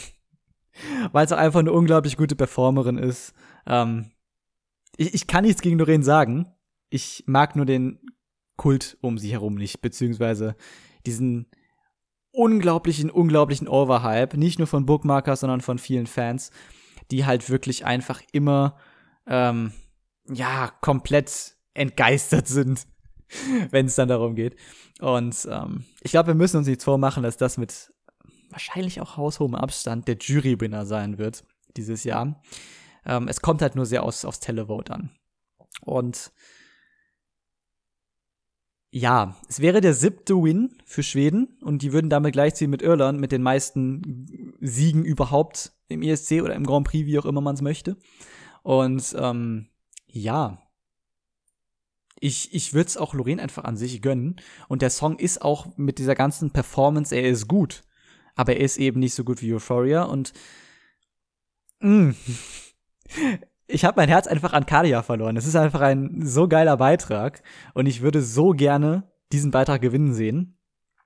Und deswegen kann ich noch nicht so ganz mich darauf einlassen, dass Lorraine den ESC gewinnen soll.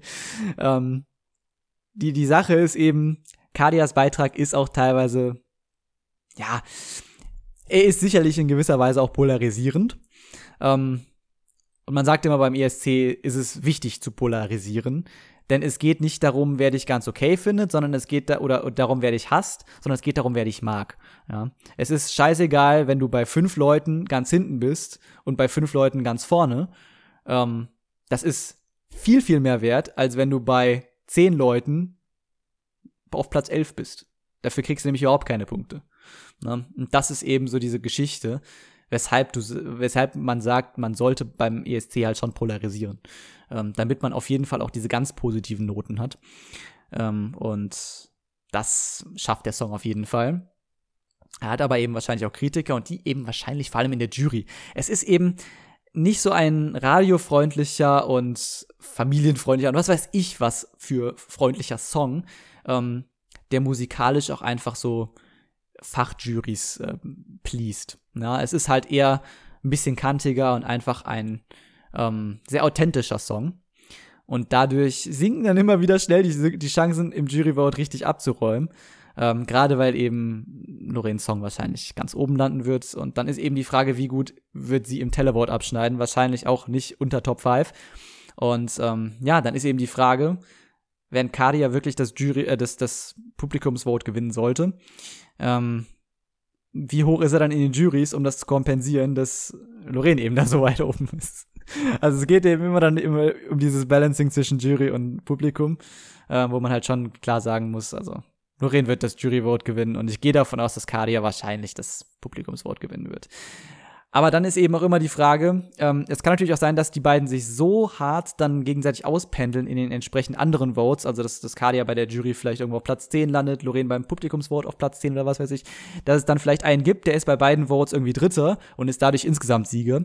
Das gibt natürlich auch, das gab es auch immer wieder, äh, in, in, in den Jahren gab es das hin und wieder mal, ähm, dass vielleicht auch sowas vorgekommen ist. Oder zumindest in, in Halbfinals oder sowas. Und ähm, das könnte natürlich auch passieren. Ich persönlich muss aber sagen, ich sehe ehrlich gesagt nur diese beiden Länder, die das wirklich dieses Jahr gewinnen könnten. Ähm, ansonsten, wie gesagt, hier Ukraine ist noch in den, in den Votes, in, in den Orts besser gesagt, äh, ein Prozentpunkt hinter Finnland, die waren auch lange Zeit jetzt gleich. Ähm, Heart of Steel wurde noch gerevamped, finde ich deutlich besser nochmal am Ende hinten raus. Ähm, die haben einen kleinen Teil in Ukrainisch dann auch ähm, übersetzt, also nicht nur in Englisch den Song. Ähm, ist aber jetzt trotzdem kein Song, wo ich sagen würde, so, ja, der, der gewinnt jetzt. Ähm, wenn da nicht Pity Votes ein Ding sind, aber ich, ich glaube ehrlich gesagt nicht, dass das passieren wird. Ähm, ja, Norway, ne, Queen of Kings ist auch immer noch auf Platz 4, allerdings schon noch mit 5% Wahrscheinlichkeit. Ähm, gegen die 39 von Lorraine. Ähm, ich glaube nicht, dass Alessandra das. Nee. also es äh, ich habe den Song mega gehypt, ich habe den mega gemocht und ich mag ihn auch immer noch sehr. Aber wenn ich jetzt einfach ein Cha-Cha-Cha dagegen sehe und auch ein Tattoo, muss ich auch ehrlicherweise sagen, ähm, dann ist es auch einfach schon von den Nordics nur noch Platz drei für mich. Und mh. Ganz ehrlich, danach kommt aber auch längere Zeit eher nichts mehr. Was kommt dann in den Votes, äh, in den, wie sag ich mal Votes? In den Orts noch so. Da kommt dann noch Tschechien, was zum ersten Mal als Czechia teilnimmt und nicht mehr Czech Republic. Ist ja immer noch eine Anmerkung. Ähm, My Sister's Crown schicken die, glaube ich, ne? Ja, genau. Finde ich eigentlich auch ganz nett. Ich habe mir ja wirklich jetzt fast alle mal angehört. Ähm, United Kingdom ist danach. Äh, I Wrote a Song. Wird noch grown, bin ich mir sicher. Dann tatsächlich Spain mit Air. Kann ich überhaupt nichts abgewinnen. Habe ich ja schon mal, ne? Air, Air, Air. Ich, ich weiß nicht, was das soll. Ähm danach äh, Austria. Österreich auch sehr interessant. Äh, who the hell is. Äh, wieso wollte ich gerade Oscar sagen? Es waren die Oscars, die mich null interessieren. Hört da gerne beim Gan Kirby rein, der macht da sicherlich eine größere Analyse zu den Oscars. Ähm, nee, aber Who the hell is Edgar? Schicken die Leute aus Österreich und ist äh, auch spannend, würde ich sagen. Israel Unicorn, ja, kann man auch machen. Frankreich ist auch wieder was, was für mich ein bisschen zu sehr gehypt wird. Evidemment, ich weiß nicht warum. Kann ich absolut nichts abgewinnen im Song. Äh, Dovite, Italien, ganz nett, aber auch nicht mega Hype. Genauso wie Watergun von, von, von der Schweiz, die in ähnliche Kerbe schlägt wie letztes Jahr mit Boys to Cry. Ähm, Serbien ist noch ganz interessant. Kroatien ist mega weird. Ähm, ja, und alles dahinter interessiert mich persönlich auch kaum. Ich finde Malta noch ganz nett mit Dance Around Party. Ähm, das finde ich noch ganz nett. Und äh, ich gehe jetzt mal gerade in meine eigene Liste hier. Ich habe mir nämlich mittlerweile My Eurovision Scoreboard runtergeladen. Eine schöne App, wo man sich selber alles so ein bisschen sortieren kann. Ähm, Burning Daylight, Holland, finde ich auch noch ganz nett. Ähm, ja, Blood and Glitter mag ich auch ganz gerne. Ja, ich habe es jetzt bei mir hier auf Platz, was ist das, Platz 6. Also mein Ranking momentan ist Finnland, Norwegen, Schweden, dann Serbien momentan, aber das, ich habe die meisten Songs ein, zwei Mal gehört gerade mal. Ne? Ähm, dann Niederlande, Deutschland, dann Island. Habe ich noch nicht weiter drüber geredet. Der Song war Captain. Ähm, ja, war noch interessant, weil ähm, es gibt ja immer noch so ein kleines Superfinale drin, wo dann halt zwei Acts ausgewählt werden, nochmal präsentieren, nochmal singen und dann nochmal gewotet wird zwischen den beiden Acts dann. Und ähm, ja, im zweiten Halbfinale ist ein ähm, richtiger Dead Rock Song weitergekommen. Ähm, nämlich Okay heißt er. Und ähm, es war für mich absolut keine Überraschung, ehrlich gesagt, weil im zweiten im zweiten Semi waren zwar eigentlich auch Songs dabei, wo ich gedacht hätte, so, hm, ich, ich weiß, ich, äh, warte, lass, lass mich mal, mal kurz nachgucken, wie der hieß. Ähm, ja, shit, der ist jetzt gar nicht mehr hier drin, ne? Ah, shit. Man. Je, irgendwas. Freud am Ende. ich, weiß es nicht mehr. Habe ich, hab ich den schnell hier irgendwo parat? Wahrscheinlich nicht es ist mir egal. Ich, ich gucke das jetzt noch schnell nach. Song war Captain in 2013 so. Jex du Steve. Jex du Thina Breut. Das war der Song von Celia Rose und Kiala. Und ähm, ja, das war eigentlich ein spannender Song, der ein bisschen an äh, Savvy erinnert hat. Von 2000, boah, ich weiß gar nicht. 19 müsste es gewesen sein tatsächlich. Der slowenische Beitrag, Sebi. Ähm, und ja, der war live ziemlich langweilig. Also nicht nur ziemlich langweilig, der, der war halt wirklich kackenlangweilig. Und deswegen habe ich mir auch nicht erwartet, dass das dann ins Finale kommt. Ist es auch nicht dafür dann eben okay, was ich eigentlich nicht gesehen habe, aber es ist einfach, das ist so das Problem, ehrlich gesagt, an den isländischen Votern. Das, das, das sind durchaus auch ganz gerne so Boomer, die solche Boomer-Songs dann zum ESC schicken wollen, die komplett abkacken, aber ja. Demografie, was will man machen? Ne? Was will man machen? Und deswegen, ähm, da sind wir gleich nochmal beim schwedischen Vorentscheid, den ich ja jetzt doch schon wieder ein bisschen unterschlagen hatte. Aber ähm, ja, es ist im Endeffekt jedenfalls Delia geworden mit Power. Ähm, ich fand eigentlich die isländische Version spontan immer ein bisschen cooler, ein bisschen schöner. Ähm, lief fand die in, die Inimier. Ähm, allerdings, ja, ich finde es auch absolut passabel mittlerweile in, in Englisch. Vielleicht sogar besser. Äh, es, es, es scrollt auf jeden Fall. Finde ich auf jeden Fall für meine Top 10 absolut ausreichend dieses Jahr, weil ah, ich weiß nicht, ich fühle das alles so gar nicht. Ja, um jetzt aber auch nochmal kurz auf Schweden zurückzukommen, die haben halt so ein ganz komisches Voting-System. Ich habe jetzt nur einmal kurz reingeschaut ins ähm, ich glaube, ins, ins Halbfinale hatte ich noch mal kurz reingeschaut und dann eben nur ganz kurz die Entscheidung vom Finale.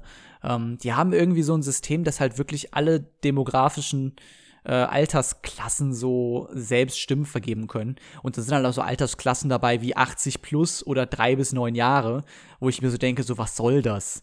Also warum, warum bekommen die ihre, ihren eigenen Slot, wo die Punkte vergeben können? Das ist halt einfach so ein großer Quatsch. Also das, das verstehe ich halt gar nicht, was das soll. Aber gut, das, das ist das Melodiefest. Ja, das ist das Melfest, das Melodiefestival. Ist halt so. Oder Mello heißt es, glaube ich, am abgekürzt. Ähm, aber ja, es ist. Ich, ich war auf jeden Fall ein ziemlich eindeutiger Win da von Loreen. Und ähm, ganz ehrlich, Finnland, Norwegen, Schweden, Deutschland, Island, vielleicht noch ein bisschen Holland.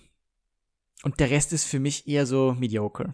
Also das, da, da wird noch, wie gesagt, das ein oder andere grown, aber der, der Großteil, ah, ist für mich einfach forgettable. Ich muss sagen, ich habe jetzt noch nicht gehört, die jetzt momentan verfügbar sind. Das sind in Aserbaidschan, wie gesagt, vor ein paar Stunden gerade mal ähm, bekannt gegeben, genau wie Griechenland. Ähm, die beiden kenne ich noch nicht und Portugal kenne ich auch noch nicht. Das äh, Festival de Cansao, irgendwie heißt es, glaube ich. Ähm, das war jetzt am Wochenende, das habe ich auch noch nicht, ähm, noch nicht reingehört. Wobei doch, ich habe da reingehört und das fand ich langweilig. Ja, doch, ich erinnere mich. Mimicat. Ja, ja, doch, ich fand das irgendwie langweilig. Ich werde aber vielleicht nochmal in die anderen Lieder vom Vorentscheid reinhören in Portugal. Ähm, weil er soll auch ziemlich stark gewesen sein. Ich glaube, das mache ich und bin dann enttäuscht, warum Mimicat gewonnen hat. aber ja, gut. Ähm, also so viel dazu. Es ist es ist für mich bisher wirklich noch kein starkes Jahr. Aber man muss natürlich auch immer mal gucken, wie das alles growt, wenn man es vielleicht mal ein bisschen öfter hört. Und vor allem muss man gucken, wie das Staging dann wird und den einen oder anderen Song vielleicht auch nochmal upliftet oder vielleicht den einen oder anderen Song ruiniert. Ähm, ja, aber um da eben nochmal die Brücke zu schlagen zur potenziellen, wahrscheinlichen Gewinnerin dieses Jahr. Ähm, Lorraine Stage Show ist einfach mega krass und äh, die hat da so einen, so einen riesigen Klotz Koloss äh, mehrere Tonnen schwer über sich hängen mit so einem großen LED-Bildschirm und ähm, ja, es ist einfach unglaublich beeindruckend. Wenngleich ich da ein bisschen, ja, man kann es nicht Klaustrophobie nennen, aber ich bekomme da schon so ein bisschen Anxiety in gewisser Weise einfach. Also wirklich so Beklemmungen, wenn ich höre, wie viel Tonnen dieses Ding da wiegt und die ist einfach ja, in so einem Sandwich dazwischen und performt da. Ähm, Respekt. Es ist, ähm, ja, vor allem, wenn man dann hört, in äh, Liverpool soll das so ohne weiteres gar nicht halten. Also die, die Stahlträger an der Decke oder was weiß ich, die sind dafür wohl gar nicht ausgelegt. Ähm, ich gehe mal davon aus, die machen das einfach eine Nummer kleiner, weil das schadet auch nicht. Ähm, aber gerade wenn ich dann weiß, so, hm, die Decke da ist äh, nicht so tragfähig wie die jetzt hier bei uns in Schweden und äh, ich weiß nicht, dann hätte ich noch mal ein bisschen mehr Respekt, mich dazwischen zu stellen. Ähm, dass sie das alles richtig ausgerechnet und äh, getestet haben. Ist, hm. Wenn da was schief geht, dann ist da nicht mehr viel zu machen, sage ich mal. Und das fände ich ein bisschen sehr beängstigend. Aber gut, ähm, es ist wirklich unglaublich beeindruckend und ähm, sie haben ein bisschen im Finale jetzt vom, vom Mailfest die ähm, ja, die, die haben irgendwas mit, mit, mit Nebelwerfern und sowas gemacht. Das war irgendwie ein bisschen, ähm, ja, man hat teilweise in der Kamera nichts gesehen ähm, von ihr. Das sollte man vielleicht verbessern, aber dafür hat man noch äh, genügend, genügend Proben. Das wird sicherlich on point sein an dem Abend dann. An dem Finalabend, weil ich glaube, wir machen uns keine Illusionen, dass äh, Lorraine nicht durchs Semifinale kommt am, am Dienstag. Und da ist auch nochmal zu erwähnen, ähm, auch wenn ich, wie gesagt, relativ wenig Songs sowieso gut finde dieses Jahr oder überdurchschnittlich gut. Ähm, das erste Semifinale ist einfach so, so, so viel stärker schon wieder als das zweite Semi. Ähm, das ist, ist, eigentlich irgendwie jedes Jahr so, dass ein Semi deutlich stärker ist als das andere und dieses Jahr ist das erste wieder deutlich stärker. Ähm, also solltet ihr euch überlegen, neben dem Samstag vielleicht noch einen weiteren äh, Termin wahrzunehmen, ne? dann schaut euch die Show am Dienstagabend an. Die Show am Donnerstagabend wird wahrscheinlich eher ein bisschen langweiliger. Aber die am Dienstag wird auf jeden Fall äh, sehr spektakulär. Und die am Samstag dann sowieso. Und ich bin sehr gespannt. Es sind noch knapp zwei Monate. Es sind nur noch knapp zwei Monate, bis Breath of the Wild erscheint. Ähm, ich glaube, die erscheint tatsächlich. Breath of the Wild müsste, glaube ich, einen Tag vor dem ESC erscheinen, kann das sein? Lass mich schon mal schnell in den Kalender blicken. Ähm, Ja, tatsächlich. Tears of the Kingdom ist am 12. Mai und am 13. Mai ist dann der ESC. Da muss ich dann TOTK mal ein bisschen kurz weglegen. Und darauf die Woche ähm, ist auch noch eine coole Sache für mich. Da bin ich auch im Konzert, aber ja gut. Dies ist eine andere Geschichte. Ähm, ich freue mich jetzt erstmal sehr auf den ESC. Das wird nice. Und äh, ja, höre mir den einen oder anderen Song nochmal an. Und jetzt kümmere ich mich erstmal darum, dass dieser Podcast vielleicht auch wirklich mal rauskommt. Denn da ist noch ein bisschen was zu tun. Insofern, ähm, ja, lasst euch überraschen, wann wir uns wieder hören. Ich weiß es noch nicht. Ich habe jetzt auf jeden Fall ein bisschen über den ESC gequatscht. Freut mich, wenn ihr dabei geblieben seid. Ich habe aber auch kein Problem damit, wenn euch das Thema absolut nicht tangiert. Wir hören uns wieder, wenn ihr Bock habt. Bis dahin. Ciao.